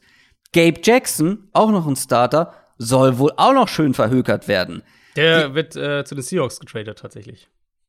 Ach, den, die News habe ich tatsächlich verpasst. Das war ja, das war heute, ich glaube, in, den frü in den frühen Morgenstunden. Ah ja, Zeit. okay, dann habe ich das noch verpasst. Also der auch noch weg. Ja, schön. Dann bleiben zwei. Richie Incognito, den du hältst, und Colton Miller, der noch da ist. Colton Miller, ja, war immer so mein Buhmann, hat sich aber zumindest auf ein solides Level gesteigert und Incognito, ja, ist ein ähm, in die Jahre gekommener, immer noch ganz guter Interior Offensive Lineman. Aber ich verstehe es nicht. Ich mhm. verstehe es einfach nicht. Und ja. für mich sind gar nicht, ich hatte vorher ähm, die, die Raiders allgemein als Verlierer der Free Agency mit dabei. Ich habe es ein bisschen spezifiziert. Für mich sind die Verlierer Derek Carr, Mike Mayock und John Gruden. Weil mhm. man muss dazu sagen, es gab auch gute Moves in der Free Agency. Yannick Ngakwe ja. hat man geholt, großen Need adressiert mit dem Pass Rush. Man hat dazu ähm, noch einige andere Spieler geholt mit John Brown, so als Speedster-Ersatz für Nelson Aguilar, obwohl man ja auch noch Henry Rux als Speedster hat, okay. Aber egal, Quinton Jefferson und Solomon Thomas auch noch mal für die, für die Defensive. Ähm, alles schön und gut, aber ich verstehe einfach nicht den, den Plan, äh, den, man, den man da hat in Sachen Kaderbildung, in Sachen Rosterbuilding. Also, Ja, ähm, ja. ja. klar, man hat jetzt Yannick Ngaku geholt. Ich warte erstmal ab, ob man ihn auch wirklich als Pass-Rusher einsetzt oder nicht als Linebacker. Ich meine, weil wir haben auch letztes Jahr gesagt, dass die Raiders gute Moves gemacht haben. Aber leider, leider habe ich so mehr und mehr dieses Gefühl, dass Mike Mayock, den ich wirklich als Experten und Analysten sehr geschätzt habe, in Sachen GM-Arbeit, in Sachen Kaderplanung, Kadermanagement nicht gut ist, sondern weiterhin einfach wirklich wild unterwegs ist. Wir haben vor ein paar Wochen schon mal drüber gesprochen. Ich glaube, es war sogar letzte Woche, wo wir noch mal über die Draft Picks gesprochen haben. Ich kenne einfach nicht, ich erkenne den Plan nicht, den man da hat, weil man hat Mhm. sich eine Offensive Line zusammengebaut, die wirklich gut funktioniert und jetzt brichst du sie wieder auseinander. Ich bin überhaupt kein Feind davon, irgendwie Erfolgskonzepte aufzubrechen, um sie besser zu machen. Aber du musst ja erstmal Spieler finden, die das Niveau von einem Rodney Hudson äh, erreichen. Und ich glaube, niemand, der in die Liga kommt, kein Rookie oder so, kommt direkt auf so ein Level, wie Rodney Hudson es dann wirklich konstant war. Und ja, ein Trent Brown war vielleicht oft verletzt, aber auch da musst du ja erstmal, um dich zu verbessern, Spieler bekommen, die dich besser machen. Und das ist halt bei diesen Positionen extrem schwer. Wie gesagt, um da mal die, die, den Kreis zu schließen, wir sehen es bei vielen anderen Teams, wie schwer die sich tun, so eine konstant gute Line zu bekommen oder eine so gute Line insgesamt zu haben, sich zusammenzustellen. Und die Raiders hatten sie. Und wie gesagt, das, das nervt mich einfach nur, was die Raiders da tatsächlich in der Hinsicht machen. Ich habe zwei Gedanken zu den Raiders. Ähm, einmal, also ein, einmal, wo ich dir widerspreche, einmal, wo ich dir zustimme. Ich, ich würde, ich hätte sie wahrscheinlich, ich hätte sie nicht als Verlierer gelistet, weil sie in meinen Augen zu viele gute Moves auch Genau, deswegen habe ich es auch noch spezifiziert. Genau, ja. weil die Moves Ähm, teilweise wirklich nicht verkehrt waren. Ansonsten. Genau. Genau, also Carr, Carr als Verlierer finde ich fast tatsächlich noch passender irgendwo als, als die Ja. Raiders als Gesamtteam. Ja. Ähm, weil, also ich muss, ich muss sagen, ich mag den John Brown-Deal sehr. Da haben sie echt ein Schnäppchen geholt für Ja. den Aguilar, für die Aguilar-Rolle. Ähm, ich mag, dass sie die, die Interior äh, D-Line, wo sie ja dringend Pass-Rush brauchen, da haben sie Quinton Jefferson und Solomon Thomas geholt, auch beide für günstige Verträge, finde ich, fand ich auch sehr, sehr gute Deals. Wenn sie die Das- da einsetzen, ja, genau. Gut, ja, wenn sie sich richtig einsetzen. Äh, neuer Defensive Coordinator, also Hoffnung, Hoffnung besteht. Ja. ähm, nee, genau. Also ich finde, sie haben, haben, sie haben halt schon viel Gutes gemacht. Und Garko ist für mich so nicht gut, nicht schlecht, weil er war halt auch recht teuer für, für zwei Jahre, 26 Millionen. Ja. Ähm, aber ja, wo ich halt wirklich, oder mein Eindruck bei den Raiders, und ich teile dein, deinen Eindruck von wegen Planlosigkeit, wo soll das, wo soll das hinführen? Wir sind jetzt irgendwie im vier, vierten Jahr mit Gruden. Wir gehen ins vierte Jahr mit Gruden. Mm, ich glaube, wir gehen ins vierte, ja. ähm, und der Plan fehlt halt irgendwo. Und das Genau. Team stagniert halt auch nicht im Sinne von, dass es immer das Gleiche wäre, so ein bisschen, was wir jetzt bei den Bears gerade hatten, sondern eher in die Richtung, dass sie halt gefühlt immer, es gibt eine neue Baustelle, dann investieren sie da rein, machen aber einen anderen Part schlechter. Ja, jetzt haben genau. sie halt in die Offense investiert, dann wurde die Defense schlechter. Okay, jetzt ballern sie Ressourcen in die Defense.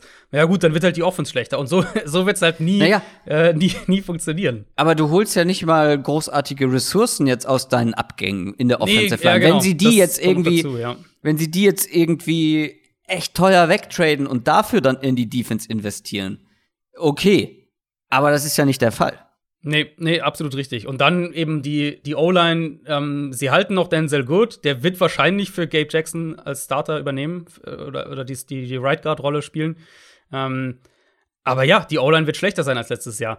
Die Offense insgesamt wird damit wahrscheinlich schlechter Und- sein als letztes Jahr. Und damit, also wahrscheinlich reden wir halt wieder von einem Team, das offensiv ein bisschen schlechter wird, defensiv ein bisschen besser wird und 8 und 8 geht. Ja, und vor allem, wir sagen bei Derek Carr ja immer, das ist halt kein Quarterback, der Ja. dich in schlechten Umständen retten kann. Du musst ihm die bestmöglichen Umstände geben und du machst sie jetzt schlechter. So. Ja, genau. Dein Verlierer Nummer zwei wäre. Äh, ja, da können wir wunderbar die, den Übergang schlagen, weil auch ein äh, Quarterback, der eine gute Offensive Line braucht, definitiv zu diesem Zeitpunkt in seiner Karriere, ähm, das ist Ben Roethlisberger. Und für mich ist Big Ben ein Verlierer dieser Offseason, der ja erstmal selbst auf Geld verzichtet hat in seinem Vertrag und so weiter. Alles, alles okay.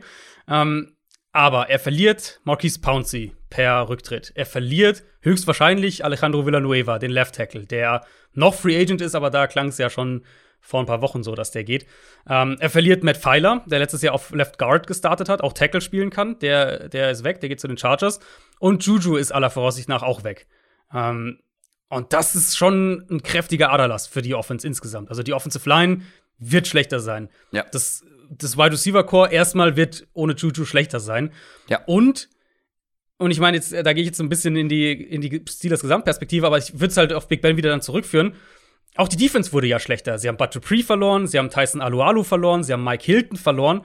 Alles wichtige Bestandteile dieser Defense. Mhm. Und da reden wir noch nicht mal jetzt irgendwie groß davon. Defense wird Und- wahrscheinlich generell ein Kandidat für Regression Ja. sein und so weiter. Sie haben halt auch ein paar gute Spieler verloren. Sprich, die Offense und, und Big Ben werden besser sein müssen, um ähnliche Ergebnisse zu erzielen. Und da, boah, weiß ich echt nicht. Also so ein bisschen fühlt sich die Offseason an, dass dieses Titelfenster halt einfach zu ist, auch wenn ich natürlich nicht Mitte März irgendwie äh, die Steelers-Saison abschreiben will. Ah, Ich stimme dir voll und ganz zu. Ich, für mich sind die Steelers noch mehr ein Verlierer als nur Big Ben individuell. Also ich finde schon, dass man hier die ganze, das ganze Team hätte nehmen können, weil du hast die Defense eben ja auch noch angesprochen. Das Ding ist ja auch, dass sie überhaupt nichts gemacht haben, um diese Verluste aufzufangen. Wenn du sagst, wie, keine Ahnung, beispielsweise, ja, will ich jetzt nicht vorweggreifen, wie mein nächster Verlierer, dass du auf einer wichtigen Position einen wichtigen Spieler verlierst, aber dafür jemanden anderes holst in der Hoffnung, dass der diesen Verlust Mhm. kompensieren kann. Okay, fair. Wenn du das glaubst, dass der Spieler das kann oder dass die Defense oder dein, dein Team nicht darunter leidet, okay. Aber die Steelers haben das ja nicht gemacht. Die haben ein paar Spieler gehalten, aber ansonsten war da nicht viel. Ja, wie er kann natürlich, also das muss man ja, das hätten wir vielleicht am Anfang auch sagen sollen. Äh, wir sind im vierten Ja. Tag der Free Agency. Es kann Ja. noch viel passieren. Also wenn wir Natürlich. jetzt hier als Aber- Verlierer haben und so, genau, da kann noch viel passieren, aber wir erwarten jetzt natürlich auch nicht, dass die Steelers noch irgendwie, weiß ich nicht, Jadavian Clowney und Richard Sherman holen oder so. Also Ich wollte ne, gerade so. sagen, wie viele Spieler gibt's denn noch, die einen Bud Dupree und einen Juju vernünftig ersetzen können? Es Genau, gibt noch welche. genau. Und Aber sie haben jetzt auch, halt auch bekommen. Sie haben jetzt auch nicht so viel äh, Cap Space, die Steelers. Das ist ja natürlich auch Teil der, der Rechnung, warum sie diese Leute Ja, verlieren, genau. weil sie halt selbst kein Geld mehr haben. Ähm, genau, also da wird, sie werden sicher noch was machen. Vielleicht holen die sich irgendwie so einen, so einen äh, Wide Receiver aus dieser dritten, vierten Gruppe, ähm, irgendwas in der Richtung. Vielleicht werden sie bestimmt noch ein, zwei Leute für die Offensive Line holen und das auch im Draft dann angehen. Ist eine Momentaufnahme. So muss man es natürlich auch verstehen. Aber das, was sie verloren haben und was sie Juju, Villanueva aller Voraussicht nach verlieren werden, ähm, das ist schon, das ist schon viel und das wird man halt auch merken, weil eben auch Big Ben davon abhängig ist, dass er gute Umstände um sich herum hat. Noch was zu den Steelers oder Nee, wir können, können gerne weitergehen. dann gehen wir zu einem Division-Konkurrenten und einem weiteren Team, wo ein, einfach mein Frustrationslevel immer weiter steigt. Es ist jetzt nicht so, dass die die schlechteste Free Agency hingelegt haben, die man hinlegen konnte, ähm, sondern es ist einfach so eine Entwicklung, die sich jetzt über Jahre hinweg durchzieht und einfach mich nervt. Wir sprechen von den Cincinnati Bengals. Wenn ich Bengals GM wäre, aktuell, mit einem jungen Quarterback, mit Cap Space, aber noch vielen Baustellen im Team, was würde, was würde das für mich bedeuten? Attacke. Volle Fahrt voraus in der Free Agency. Aggressiv sein. Stattdessen verlierst du zwei deiner besten Defense-Spieler und ersetzt sie mit welchen, die in meinen Augen Downgrades sind und das auf wichtigen Positionen. Carl Lawson ist weg, du holst Trey Hendrickson. Nicht, dass ich Trey Hendrickson nicht mag oder schlecht finde, aber Lawson ist halt viel besser. Und letztendlich sparst Ja. du auch bei Hendrickson nicht so viel Geld, dass ich sage, okay, vielleicht ein leichtes Downgrade, aber dafür hast du äh, mehr Spielraum aus finanzieller Sicht, um andere Dinge zu tun. Es sind halt, es sind halt, das hatten wir, den Vertrag hatten wir in der Folge am Dienstag äh, besprochen. Es sind halt deutlich weniger Garantien letztlich. Genau. Also du, du, äh, du, du hast weniger Commitment langfristig, aber kurzfristig eben ist es der gleiche Vertrag, es ist die, das gleiche Durchschnittsgehalt sozusagen, mehr oder Ja. weniger. Ähm, und also von dem, was wir von Carl Lawson gesehen haben, wäre ich halt absolut auch bereit gewesen, die äh, mich langfristig zu committen und dieses Geld ga zu garantieren sozusagen. Versus Weil- eben Trey Hendrickson ist halt nicht zu garantieren. Weil Carl Lawson jetzt auch keinen Übervertrag und äh, Record-Breaking Genau. Ja, genau, äh, genau. Edge-Rusher-Vertrag bekommen hat. Genau. William Jackson, der Cornerback, ist weg, hat man verloren. Stattdessen holt man sich Mike Hilton und Awuzie von den, von den Cowboys. Das sind Downgrades. Okay, du hast jetzt zwei Spieler statt einem, aber keiner ist für mich auf dem Niveau, auf dem William Jackson spielen konnte. Und auch die anderen Deals, die sie gemacht haben, da fehlt mir einfach die Aggressivität. Also, wie oft sprechen wir darüber oder haben wir darüber gesprochen, dass wenn du einen jungen Quarterback hast auf seinem Rookie-Vertrag, dass du da einfach in Sachen Capspace viel Spielraum hast. Und ja, der hat sich jetzt schwer verletzt, aber der hat vorher echt gezeigt, dass was geht. Und, und jetzt kommen wir zu meinem größten Frustrationspunkt. Hm. Was hat man denn jetzt für den, bis, für den, für den größten Need des Teams gemacht. Die Offensive Line für die Protection von deinem jungen Quarterback, der sich vor allem verletzt hat, weil er in jedem Spiel 200 Mal gehittet wurde. Nichts. Nichts mhm. haben die gemacht. Das ist mir jetzt zu konservativ. Das ist so langweilig, was die Bengals machen und das jetzt schon länger. Das macht mich, das macht mich sauer, ja, ich merk's schon, ich merk's schon. Ja, oh. Äh, ich kann, ich kann ja, ich kann ja bei vielen nur zustimmen. Ich glaube, es ist der Frust. Ich weiß nicht, wie viele, wie viele langjährige Bengals-Fans wir so unter unseren Hörern haben, aber ich glaube, es ist der Frust, den Bengals-Fans schon seit einer ganzen Weile haben, weil sie eben so ticken. Ich weiß noch, wie wir letztes Jahr in der, in der Free Agency gestaunt haben, als ja. die Bengals auf einmal ein Team waren, das ernsthaft äh, Geld in die Hand genommen hat. Wenn, wenn du dich erinnerst, haben sie ja, ja, ja. sie haben DJ Reader geholt, sie haben, äh, sie haben die beiden Vikings Cornerbacks, haben sie auch beide geholt letztes Jahr, ähm, Alexander und, und Trey Waynes. Also da hatten sie auf einmal haben sie da wirklich Ressourcen und haben, waren auch wirklich früh in der Free Agency aktiv. Das kannte man so gar nicht. Und jetzt dieses Jahr ist es halt echt so ein, wir treten auf der Stelle, beziehungsweise eigentlich leichte Downgrades. Es gibt so ein, zwei Deals, die ich, also Mike Hilton beispielsweise, die, die Bengals sind ja das Team, das Mike Hilton geholt hat. Ähm, das finde ich einen ganz guten Deal. Ähm, Wusi ist auch okay, ja, aber auch ah, da okay. wieder ein klares Downgrade, genau. Also, ja, bin ich voll bei dir. Auch da natürlich der Hinweis, es gibt noch, es gibt noch gute Offensive Linemen auf dem Markt. Es gibt noch äh, die Möglichkeit, ja. mit einem Russell Okung, mit einem Villanueva, ähm, mit einem Riley Reeve irgendwie da was zu machen. Aber, ja, aber Trent für den Williams Moment ist weg, Rodney ja, Hudson genau. ist weg. Äh, genau, die, die erste Riege ist, ist, ist Joe Tooney ist weg, Corey Lindsley ist weg, also die ganzen Top-Namen sind weg. So. Andrews geht wahrscheinlich nach Miami, was man so hört. Also auch da, der wird wahrscheinlich äh, David Andrews nicht nach Cincinnati kommen. Ja, bin ich voll bei dir. Und auch und die Golladay-Geschichte ist ja auch wieder so ein, geht ja auch so ein bisschen in die Richtung. Ne? Okay, wir, oh, wir gucken mal, aber wahrscheinlich bieten sie halt, gehen sie halt dann nicht mit. Ist meine Vermutung. Vielleicht fliegt es mir nachher um die Ohren, aber ist meine Vermutung, gehen sie da halt dann nicht mit mit dem, was die, die Giants wahrscheinlich bieten. Ja, und AJ Green hast du auch verloren. Klar, das ist nicht mehr der AJ Green vergangener Tage, aber er war zumindest letztes Jahr noch ein noch ein wichtiger Teil zumindest der nicht besonders gut funktionierenden Offense. ähm, also, wenn man den nicht ansatzweise ersetzt, ist dann auch wieder zumindest ein Verlust. Klar, man hat trotzdem noch gute Wide Receiver mit Boyd und mit Higgins. Ja, aber es müsste halt eben jetzt der Moment sein, wie du gesagt hast, wo du eigentlich investierst. Ja. Wenn wir schauen, ich meine, wer hat, wer hat denn die, wir kommen ja gleich noch zu ihm, aber deswegen sage ich nicht zu viel, aber welches Team hat denn das ganze Geld für die O-Line ausgegeben? Das sind die Chargers, die halt Justin Herbert gedraftet haben. Ähm, ja. Und was machen die Cardinals mit Murray? Die ballern ja. einen Deal nach dem anderen raus. Das ist halt genau der Punkt. Ja. Genau. Das ist mein großer Kritikpunkt und das macht mich wahnsinnig langsam. Kommen wir zu deinem dritten Verlierer. Äh, genau, mein dritter Verlierer sind die Tennessee Titans als äh, Team insgesamt. Und die hatte ich übrigens ich auch, ähm, ja, aber genau, ich habe äh, ja. bei Twitter gesehen, wo ich ab und zu mal reingeschaut habe während der Free Agency, gebe ich zu, ähm, dass du auch nicht gerade Fan davon warst, deswegen habe ich sie ja. direkt bei mir rausgelassen. Ja. Es ist halt viel insgesamt. Es ist halt wirklich viel. Ich, ich finde tatsächlich, dass bei kaum einem Team für diesen Moment so viel Negatives irgendwo zusammenkommt. Also, wenn wir es mal ganz grob zusammenfassen. Isaiah Wilson, Erstrundpick letztes Jahr, komplettes Desaster für ja. quasi nichts weggetradet. Corey Davis, deine Nummer zwei, dein Nummer zwei Receiver ist weg. Wichtiger Spieler der Offense genau, letztes Jahr. Absolut, absolut wichtiger Spieler. Jonu Smith, dein athletischster, gefährlichster Titan, auch wenn er nicht. Äh, Den man aber nie vernünftig genutzt genau, hat. genau, wenn er teilweise äh, von der Rolle her das nicht, die das nicht wieder gespielt hat, aber auch der ist weg. Ähm, Arthur Smith ist natürlich weg, dein Offensive Coordinator. Mhm. Dann haben sie, äh, das war eine der News, die wir jetzt vorhin übersprungen haben, haben sie Dory Jackson und Dennis Kelly entlassen. Jackson ähm, bei dem wäre dann, also sie haben ja am, am äh, einen Tag bevor sein Gehalt für 2021 garantiert gewesen wäre, entlassen. Kelly habe ich bisher ehrlich gesagt nicht verstanden. Das war eigentlich echt ein solider Right Tackle letztes Jahr, nachdem Conklin weg war und Wilson halt das Desaster war, das er war. Ähm, Jackson ersetzen sie kurzfristig jetzt mit Janoris Jenkins, den ja die Saints aus Cap-Gründen entlassen hatten. Ja, aber ich bin halt von, von diesem Bud Dupree-Deal bin ich nicht der größte Fan, soweit wir jetzt bisher beurteilen können. Im, mehr oder weniger ersetzt Dupree Clowney, Janoris Jenkins ersetzt Dory Jackson. Und das sind jetzt beides für mich keine Upgrades wirklich, ehrlicherweise. Also für mein, von meinem Empfinden her sind es keine Upgrades.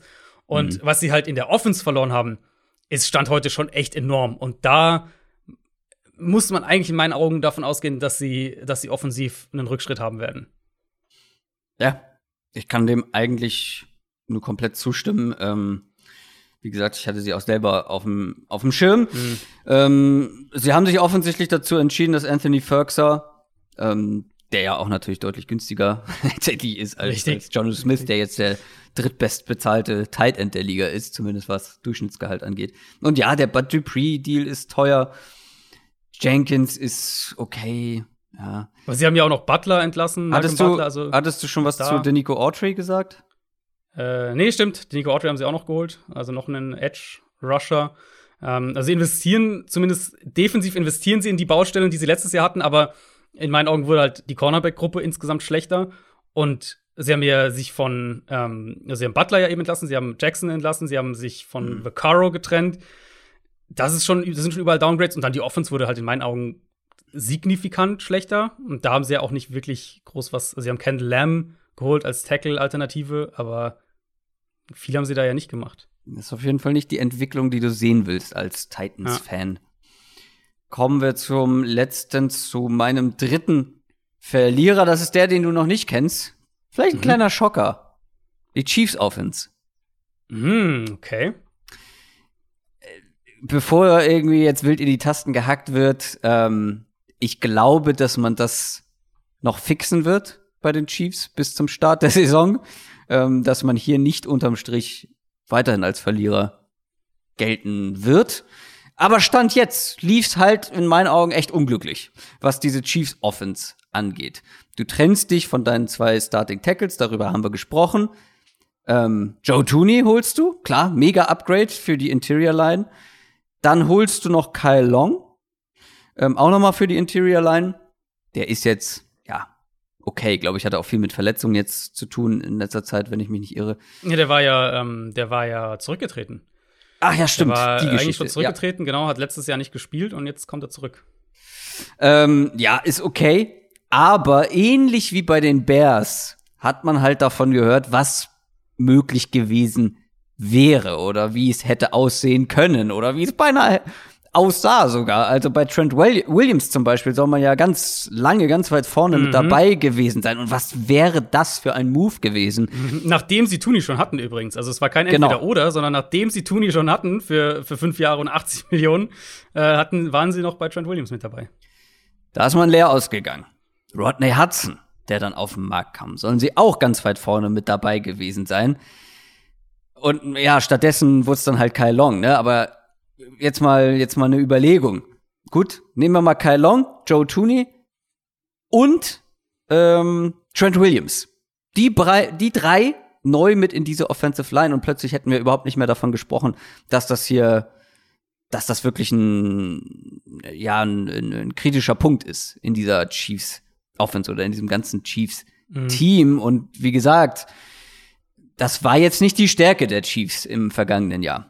Aber es ist in meinen Augen halt nicht nur die Offensive Line, wo es nicht so optimal lief. Stand jetzt sehe ich das eben auch bei Wide Receiver. Ja. Tyreek ja. Hill und Nicole Hartman sind die einzigen Starter, die du aktuell noch hast. Klar, die sind beide gut, aber beide ein ähnlicher Typ Receiver. Du brauchst doch noch was anderes. Und Sammy Watkins und ähm, Demarcus Robinson sind Stand jetzt nicht mehr da. Mit denen hat man noch nicht verlängert. Also mein Fazit wäre, diese Free Agency hätte bisher aus Chiefs sich deutlich besser laufen können. Und es gibt halt vor allem noch echt Lücken, die geschlossen werden mhm. müssen, damit ich sie am Ende der Offseason nicht weiterhin als Verlierer mit dabei habe. Das kann schon morgen, übermorgen ganz anders aussehen. Es sind ja auch noch ein paar solide Tackles auf dem Markt. Ähm, so genau, ist es nicht. Ja. Und man hat auch noch ein bisschen Cap Space. Deswegen, da würde ich überhaupt nicht den Teufel an die Wand malen. Aber Stand jetzt sind für mich die Chiefs, beziehungsweise die Chiefs Offense sind einer der Verlierer sie haben halt ähm, also ich gehe davon aus, dass sie jetzt in dieser zweiten Tackle-Gruppe mitbieten werden, wenn sie so lange bei Trent Ja. Williams mitgeboten haben. Dann Ja. schätze ich mal, dass sie bereit sind, immer noch Geld da auszugeben. Aber ich finde es tatsächlich gut, dass du die Chiefs angesprochen hast, weil ich bin auch ein bisschen skeptisch, was das Kadermanagement da angeht. Du hast natürlich, du hast halt Spieler, die dir viel, viel, äh, auch viel Spielraum für Fehler zugestehen. Allen voran natürlich Mahomes, aber ja auch eben Hill und Kelsey und so. Also de deine, deine High-End-Spieler sind so gut, dass es Ja, dir genau. Fehler dahinter erlaubt, sozusagen. Aber auch gerade der Tooney-Deal. Ähm, ich hatte das ja schon angesprochen, auch in, in der Folge am Dienstag. Mich wundert es eben, dass sie, nachdem wir, also im Super Bowl war ja das Problem nicht unbedingt, dass ihnen ein Tackle gefehlt hätte oder sowas, also, oder ein, ein guter O-Liner gefehlt hätte, sondern dass sie halt nicht die Qualität in der Breite hatten. Gleiches für die Wide Receiver-Gruppe übrigens. Ähm, es war jetzt nicht das Problem, dass, dass sie unbedingt noch einen gebraucht hätten, sondern es, es wäre halt gut gewesen, wenn sie zwei noch gehabt hätten, drei, die sie rotieren können, hinter ähm, Tyreek Hill gewissermaßen. Genau. Und jetzt haben sie halt wieder das gemacht, dass sie, so wie letzten Jahre auch teilweise schon, wo sie einen fette Deal für Frank Clark zum Beispiel rausgehauen haben, ähm, dass sie halt ein Splash-Signing machen mit Tooney und man sich schon so ein bisschen fragt, okay, aber kommt auch noch das für die, für die Breite und zwar nicht einfach nur irgendwelche Lückenfüller, sondern halt wirklich Spieler, die dich in der Breite besser machen? Also Tackle, Guard, Receiver 2, 3, wie auch immer, ähm, Tight End 2, also gibt's ja verschiedene Ansätze. Ähm, kommen die dann auch noch? Das ist so ein bisschen jetzt echt die Frage, weil so wie es jetzt wirkt, so ein bisschen mit Tooney und dann halt äh, mit, mit Trent Williams mitbieten, wollten sie halt eher die, die zwei High-End-Moves und die, ähm, die Breite gewissermaßen im Kader wäre ja dann immer noch ein Problem gewesen. Das sind unsere Verlierer. Werden wir mal ein bisschen positiver und kommen zu den Gewinnern. Ich würde einfach mal die Reihenfolge beibehalten Mhm. und äh, dich mit deinem ersten Gewinner der Free Agency bisher anfangen lassen. Ja, ich, äh, ich mache jetzt mal den, den Übergang einfach. Also, ich habe jetzt die auch nicht gerankt, ehrlich gesagt. Ähm, verändere meine Reihenfolge einfach mal ein bisschen. Mit äh, Justin Herbert, wir gerade eh schon über, über die O-Liner und die jungen Quarterbacks gesprochen haben. Klar, du willst Hunter Henry nicht verlieren, idealerweise, aber ich glaube, das können sie verschmerzen. Ähm, und und weitere Waffen findest du ja auch im Draft. Oder auch in der Free Agency gibt's ja immer noch genug. Ich habe gerade Ähm, Tante Henry verstanden und war ganz kurz, war kurz verwirrt. Wen meint er? Tante Henry auch Tante. Henry. die will es auch nicht verlieren. Ähm, nee, also für mich war Prio 1 natürlich klar Offensive Line, die eine komplette Generalüberholung braucht, weil so gut Herbert letztes Jahr auch gegen Pressure war, da kannst du dich nicht drauf verlassen und du solltest dich auch nicht drauf verlassen als Team. Ähm, und eine gute Offensive Line für mich in dem Fall wirklich der erste Schritt dahin, dass du nicht nur die offensive Production aus der vergangenen Saison wiederholst, sondern eben auch eine Weiterentwicklung, gerade bei Herbert individuell vorantreibst. Und genau das haben sie gemacht. Corey Lindsley, Matt Pfeiler sind elementare Upgrades für die Offensive Line. Lindsay, Lindsley halt sowieso ein Top 3 Center, sag ich jetzt mal. Ähm, und das ist so ein wichtiger Spot für einen jungen Quarterback. Deswegen rede ich da ja auch permanent drüber. Bei den Chargers habe ich drüber, bei den Cardinals, Dolphins, Bengals. Ich glaube, Miami, wie gesagt, meine Vermutung ist, dass die heute David Andrews holen werden. Und Pfeiler gibt dir ein klares Upgrade auf Guard auch, der aus Pittsburgh eben kam. Da Das ist ein richtiger Eckpfeiler, ne? ja, wow. Kann auch auf Tackle rausrücken, äh, falls es nötig ist. Und ich glaube auch, dass sie noch nicht fertig sind. Ich vermute, dass die noch einen dieser ähm, Second-Tier-Tackles holen werden. Oder halt einen in der ersten Runde draften. Insofern, ähm, Chargers für mich auf einem guten Weg, aber allen voran Justin Herbert, finde ich, ist da, ähm, für den ist das bisher eine sehr, sehr gute Offseason. Ja, absolut. Ähm, ich bin gespannt, was die Chargers da halt noch machen. Äh, Gerade was die O-Line angeht. Ähm, Wenn es dabei bleibt, glaube ich, hat man immer noch zu viele Probleme, ne? wenn es bei Corey Lindsay bleibt. Aber Ja, das hast du ja, ja, ja, schon ja, angesprochen. Ähm, da, Die haben halt immer noch Geld. Die haben Ja. immer noch fast 30 Millionen Cap Space. Also ja, können- da geht halt noch was. Aber da muss genau. auch noch was gehen, finde Da ich. muss auch noch was gehen, aber also wie gesagt, wir reden viel über die Receiver, die noch da sind, aber ich habe ja vorhin ein paar der Tackles aufgezählt, da ist echt noch Qualität da. Und wenn du jetzt einfach einen, einen Alejandro Villanueva da reinpackst, der halt kein Top 10 Tackle unbedingt ist, aber halt ein unheimlich solider Top 15, sowas in der Range Tackle, ähm, dann hast du, dann reden wir echt schon von einem, von einem richtig, richtig guten Gerüst für die O-Line auf einmal. Ja, also bei Villanueva hatten wir ja drüber gesprochen, dass er so der Inbegriff von Konstanz ist. Genau, genau. Und das kannst du halt sehr gut gebrauchen auf der Position. Mache ich mal meinen ersten Gewinner. Mit welchem fange ich denn an? Ich fange an mit einem Team, über das wir schon gesprochen haben. Haben wir? Ja, haben wir. Washington, das Washington Football Team. Mhm.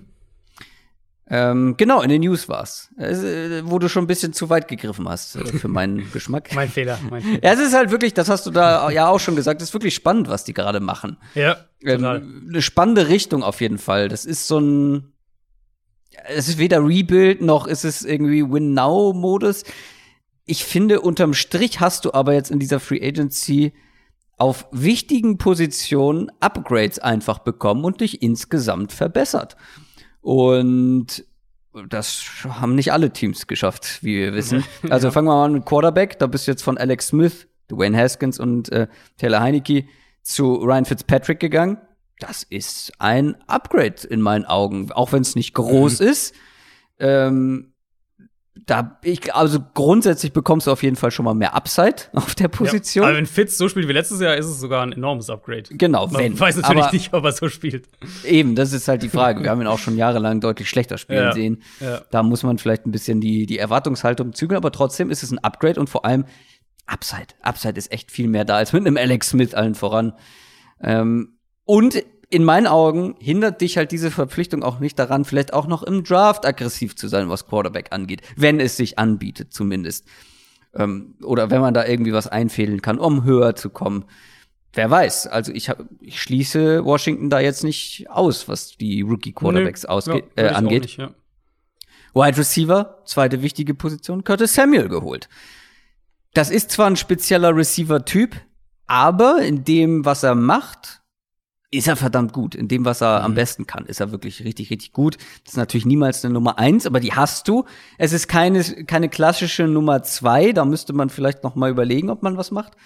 Aber wenn man sich diese Offense jetzt mal anguckt, Fitzpatrick, Terry McLaurin, Antonio Gibson, ein Logan Thomas auf Titan, der wirklich eine starke Saison gespielt hat, plus Curtis Samuel, dann vielleicht noch ein Wide Receiver im Draft oder jetzt noch einen Free Agent holen, keine Ahnung. Mhm Will Fuller da reinpacken? Oh, ja, dann hast du mich.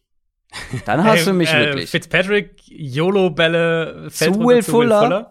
Will Fuller. ja. Äh, und dritte wichtige Position, die sie geupgradet haben, Cornerback mit äh, William Jackson. Es mhm. ist natürlich die Frage bei ihm, kann er diese Nummer eins sein? Aber was sich für ihn halt jetzt schon mal ändert, er ist nicht dieser, dieser eine alleinstehende Zahn irgendwie in deinem, keine Ahnung, wie, also mir fällt gerade keine. da geht die Metapher den Bach runter. Ja, mir fällt keine, keine gute ein. Also es ist nicht so das. Der einsame, er muss nicht alleine retten. Äh, nicht der einsame Kaktus in der Wüste, oh. äh, wie es bei den Bengals war, sondern hat halt ja. auch wirklich bessere Umstände. Zum einen natürlich eine richtig gute Front vor sich. Das macht die Arbeit für einen Cornerback schon mal einfacher. Und dann mit einem Kendall Fuller zum Beispiel ja auch noch einen guten Quarterback, äh, Cornerback an seiner Seite. Also ich glaube, er muss gar nicht dieses, dieses absolute Elite-Level erreichen. Ja, und, und er wird auch, glaube ich, schematisch gar nicht so viel äh, auf diese Island, diese sprichwörtliche Cornerback Island gepackt, weil die, weil Washington halt doch recht viel Zone spielt.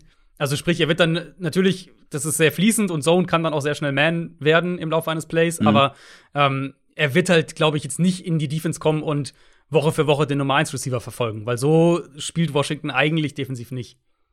Was halt ganz spannend ist, grundsätzlich diese ganzen Moves, die ich sehr gut finde, die machen das Team nicht zu einem Contender automatisch. Aber was passiert ist, ist, dass Washington ein deutlich besseres Team ist als vor dieser mhm. Free Agency. Und vor allem hast du jetzt ein mega gutes, oder na, mega gut ist vielleicht übertrieben, aber ein mega solides, junges Gerüst von Spielern, wo ja eigentlich bald nur noch, vielleicht nächste Offseason, wirklich ja nur noch dieser Quarterback der Zukunft fehlt. Ja, ja, und ich meine, Brandon Scherf haben sie ja auch gehalten per Franchise-Tag, das kam ja auch dazu. Wichtig. Ähm, nee, und ich finde, Fitzpatrick ist wirklich eine ziemlich gute Lösung, jetzt davon ausgehend, dass sie halt bei Stafford haben sie ja mitgeboten, den haben sie halt nicht bekommen. Und davon ausgehend, dass sie halt keinen äh, Russell Wilson, Deshaun Watson Trade hinbekriegen. Ähm, finde ich, ist Fitzpatrick halt eine ganz gute Lösung. Nur eben mit dem, mit dem Zusatz, was ich auch am Dienstag gesagt hatte, ich hoffe halt, sie sehen das dann nicht als nach dem Motto, wir machen jetzt ein neues Titelfenster mit Fitzpatrick auf, sondern sie sehen es halt auch als, äh, wir haben jetzt eine, wir haben unseren Quarterback-Floor im Vergleich zu letztem Jahr erhöht, wir sind da besser geworden. Wir brauchen trotzdem eine langfristige Lösung. Und Genau. wie du gesagt hast, die kann halt, äh, die kann sehr gut über den Draft kommen. Sie muss halt jetzt nicht mehr auf Teufel komm raus über den Draft kommen, weil wenn sie jetzt, sagen wir mal, auch einen Fitzpatrick nicht bekommen hätten, dann wären wir ja schon an dem Punkt gewesen, wo wir gesagt hätten, okay, Washington muss eigentlich in die Top 10 hochtraden. Ja. So können sie ein bisschen flexibler sein. Kommen wir zu deinem zweiten Gewinner. Ähm, ja, ich, ich glaube, ein Team, was irgendwie, ich weiß nicht, ich glaube, es liegt auf der Hand, denke ich. Also ich, ich hoffe, dass die meisten das auch so sehen, aber es sind die Tampa Bay Buccaneers für mich. Mhm. Ähm, ich hätte nicht gedacht, dass sie es wirklich schaffen, die alle zu halten, also die drei großen, vor allem Barrett, Godwin und, und Levante David. Wir haben ja über die jetzt alle auch schon im Detail gesprochen, über die Verträge auch und wie das alles dann letztlich funktioniert hat. Ähm, also erstmal das Riesengewinn, dass sie die drei halten. Gronk kommt zurück, bei Sue sind sie in, in fortgeschrittenen Gesprächen. Und so jemand wie ein Antonio Brown, glaube ich, das sollte ein relativ einfacher Pitch im Endeffekt sein, weil halt kein Team ihm das bieten kann, was die Bucks mit Brady haben. Und ich weiß auch gar nicht, ob ein anderes Team groß für Brown jetzt noch an dem Punkt mitbieten will. Ähm, ganz spät, letzte Nacht, haben sie ihrem Kicker einen Dreijahresvertrag gegeben. Da hätte ich sie fast noch aus der Liste wieder rausgeworfen. Aber das war, also, das war letztes Jahr einer der besten Kader in der NFL. Und es sieht halt so aus, als würde dieser Kader zusammenbleiben. Plus natürlich die Draftklasse, die dann mögliche Upgrades noch bieten kann, kommt natürlich oben drauf. Und ja, also solange Brady nicht abfällt, sind und bleiben die mit dieser Offseason im engsten Contenderkreis und viel mehr kannst du ja eigentlich nicht verlangen. Es ist spektakulär und spektakulär.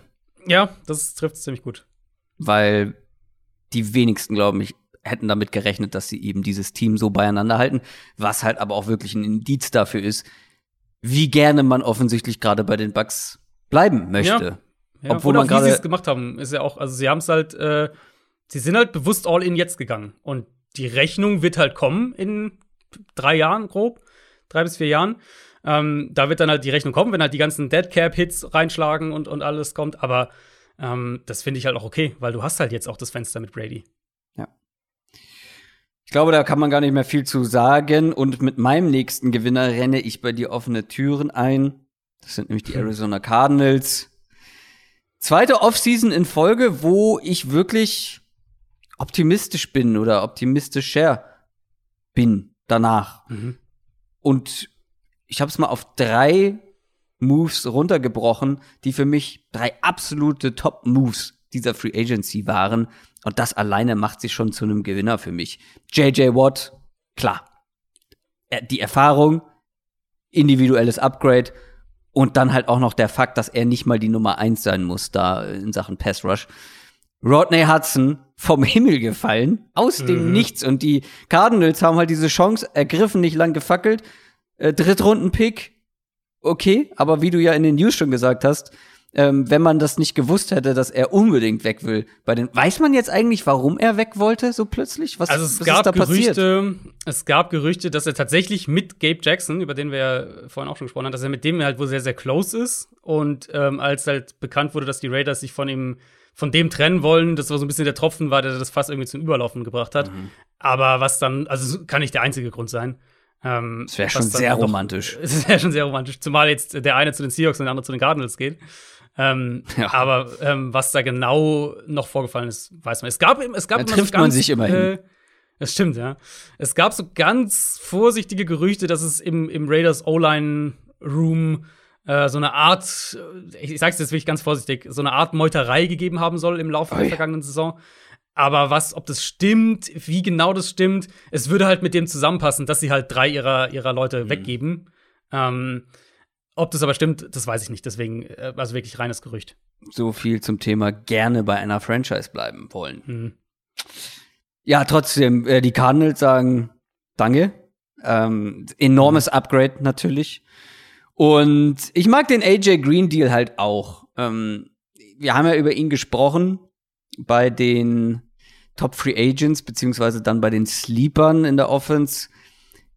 Ich sag mal so, das hast du ja auch schon angedeutet, das ist jetzt nicht der Receiver-Typ, den ich mir bei den Cardinals gewünscht hätte. Aber ich glaube, es ist ein Upgrade, weil für mich ist er immer noch in der Lage, eine, eine solide Nummer zwei zu sein, eine gute Nummer zwei zu sein. Und was muss er jetzt sein? Eine Nummer zwei, nicht mehr. Du hast Hopkins. Äh, Das ist deine klare Nummer eins. Und was mich dann halt auch so ein bisschen überrascht hat, ich hatte ja geglaubt, dass er sich selber noch so als Nummer 1 Receiver sieht und auch entsprechend bezahlt werden will. Wie wird er bezahlt? Ja, eher als Nummer zwei, ne? Und ähm, deswegen bleibt das für mich ein guter Deal. Ich glaube halt auch, dass sie noch da was machen sollten. Dann ja. vor allem im Draft. Ja. Also wenn sie nichts mehr machen, dann wäre ich damit nicht einverstanden. Das muss ich schon klar sagen. Weil ja. das wäre mir dann doch äh, zu wenig. Bei weil er eben auch, ja.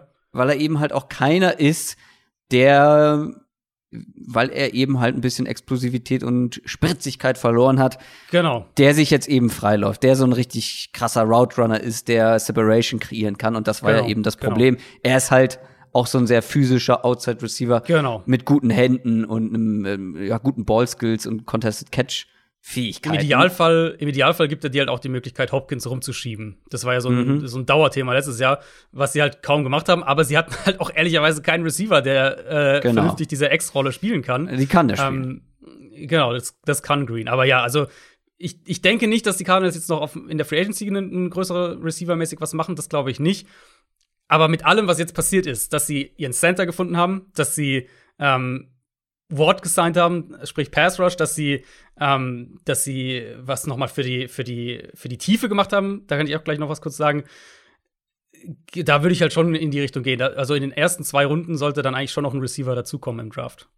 Aber was äh, springt dich denn da bei der Tiefe an? Bei also, den ja, das sind, Tiefe? Das sind halt Deals, die, glaube ich, nicht Cardinals-Fans nicht viel mit denen anfangen können, aber die in meinen Augen absolute Steals waren. Und das sind äh, die beiden für für Marcus Golden und für Calvin Beecham. Ähm, mhm. Calvin Beecham, der letztes Jahr schon erst im Sommer kam, relativ spät, äh, nach, nach einem Opt-out auch, dann ja als Starter reingeworfen wurde, quasi die Seite gewechselt hat, von links nach rechts gegangen ist und aber eine richtig gute Saison gespielt hat. Der für, ähm, der jetzt für zwei Jahre und fast nichts, ich glaube zwei Jahre vier Millionen oder fünf Millionen sowas. Ist ja fast hat. nichts. Ist, ist, also für den O-Line, für den Starting O-Liner, der sogar überdurchschnittlich ist, ist es wirklich fast nichts. Ähm, und Golden halt auch ähnlich, ganz, ganz günstiger Deal. Äh, gibt dir die Freiheit eben, dass du Golden und Chandler Jones außen hinstellen kannst und JJ Watt rumschieben kannst. Mhm. Also, das sind so zwei Deals, die, glaube ich, für Nicht-Cardinals-Fans äh, komplett auch, die wahrscheinlich gar nicht mitgekriegt haben, ähm, aber die für das Team echt wichtig sind und auch da wieder eben Baustellen schließen, bevor es halt in den Draft geht.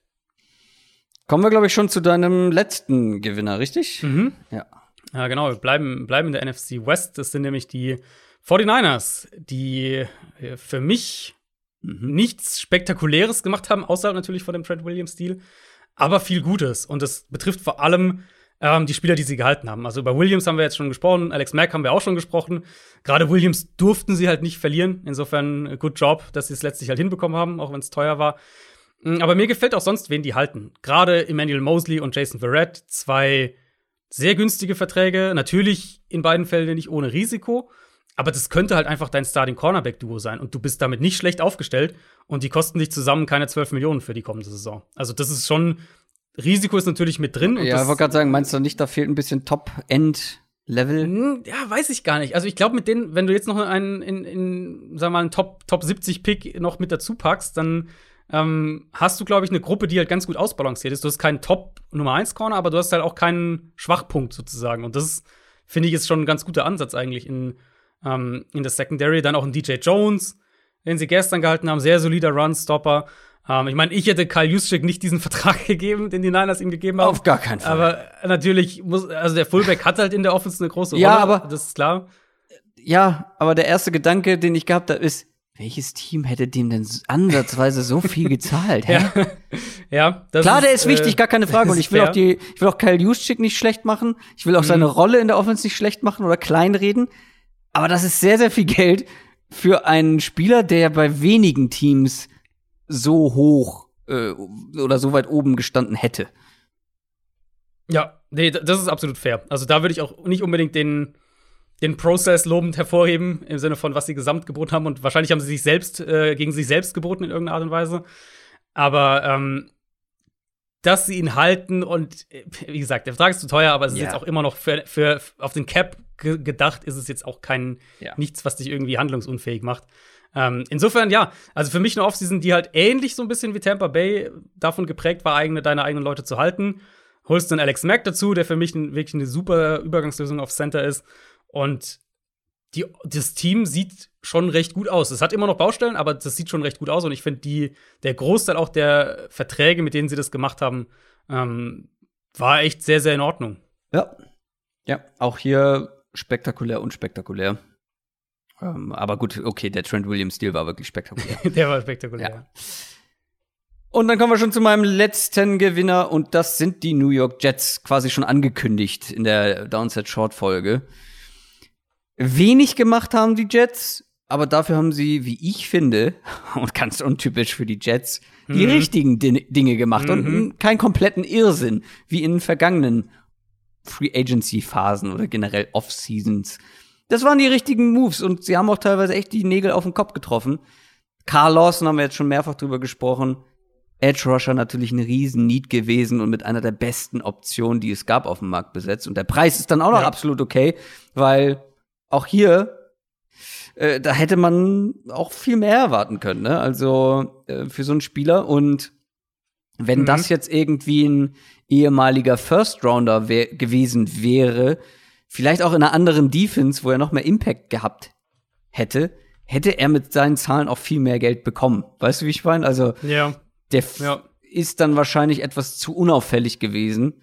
Ich meine, was man sagen muss natürlich, ist die Laufzeit. Ähm, es sind halt nur drei Jahre, nicht vier oder fünf. Ja, aber das, das finde ich äh, gar nicht so klar. Äh, aber nee, nee, aber deswegen, da, da verzichtest du als Spieler ja tendenziell auf ein bisschen Geld, weil du halt früher wieder auf den Markt kommst. Ja, okay. Also das, das wäre sozusagen die Denkweise dahinter. Aber das finde ich immer noch besser, als einem CJ Mosley einen fünf Jahres Bombenvertrag zu geben. oder, richtig, ja. Oder einem Livian Bell. Also dann lieber. Ja, ja. Dann lieber einen kürzeren Vertrag, aber dann halt jetzt die ersten Jahre nicht ganz so viel zahlen das war der erste richtig gute Move, wie ich finde, und Corey Davis halt eben auch, weil jetzt hast mhm. du eine Wide Receiver Gruppe bestehend aus Jamison Crowder, Corey Davis und Denzel Mims, dem äh, Spieler, der jetzt in sein zweites Jahr kommt und im ersten ja über weite Strecken verletzt war. Das ist nicht verkehrt und wenn sie jetzt vielleicht auch noch mhm. Richard Perryman halten für ein bisschen Speed, weil das ist dann so ein bisschen überschaubar ähm, bei den Leuten, die sie da jetzt haben, aber vielleicht für so ein bisschen Speed oder so, um das Feld noch mal in die Tiefe zu ziehen.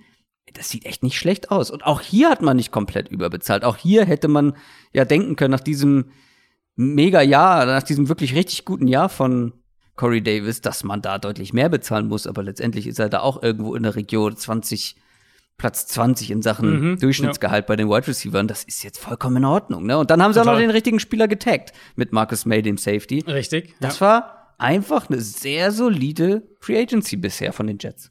Genau, ja, bisher ist, glaube ich, schon auch das Stichwort, weil da sind natürlich, also klar, der Kader hat noch Baustellen, das weiß jeder. Ähm, ich will immer noch sehen, dass die noch was in die Offensive Line investieren.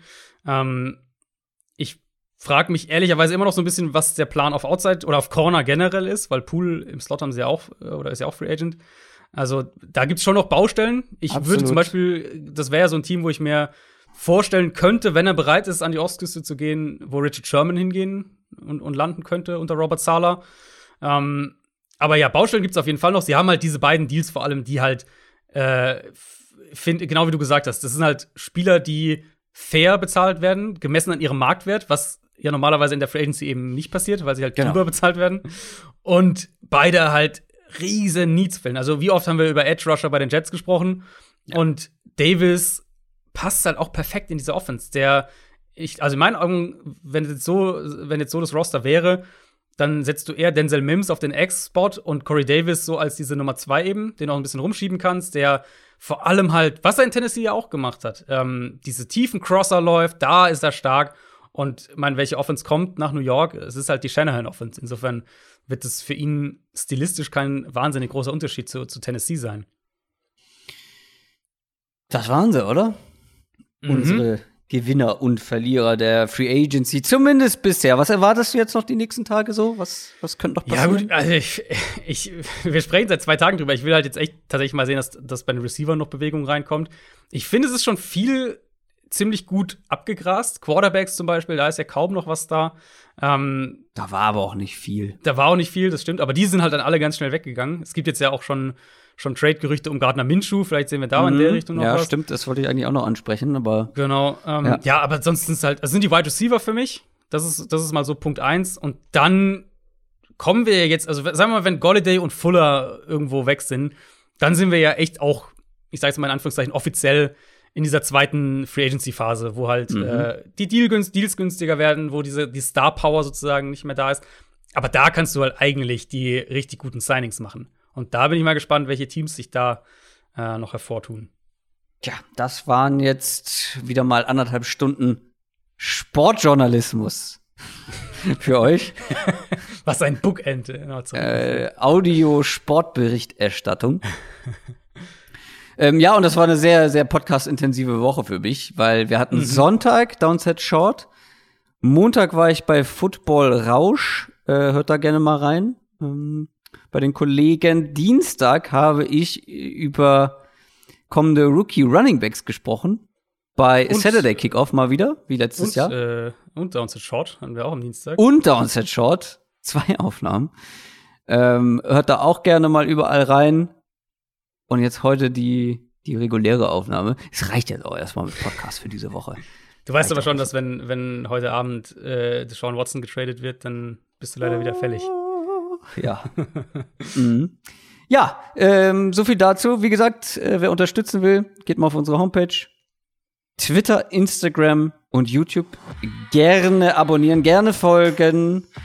Ich wünsche euch noch eine weiterhin schöne Free Agency. Wir hören uns dann nächste Woche wieder. Macht's gut. Tschüss. Ciao, ciao.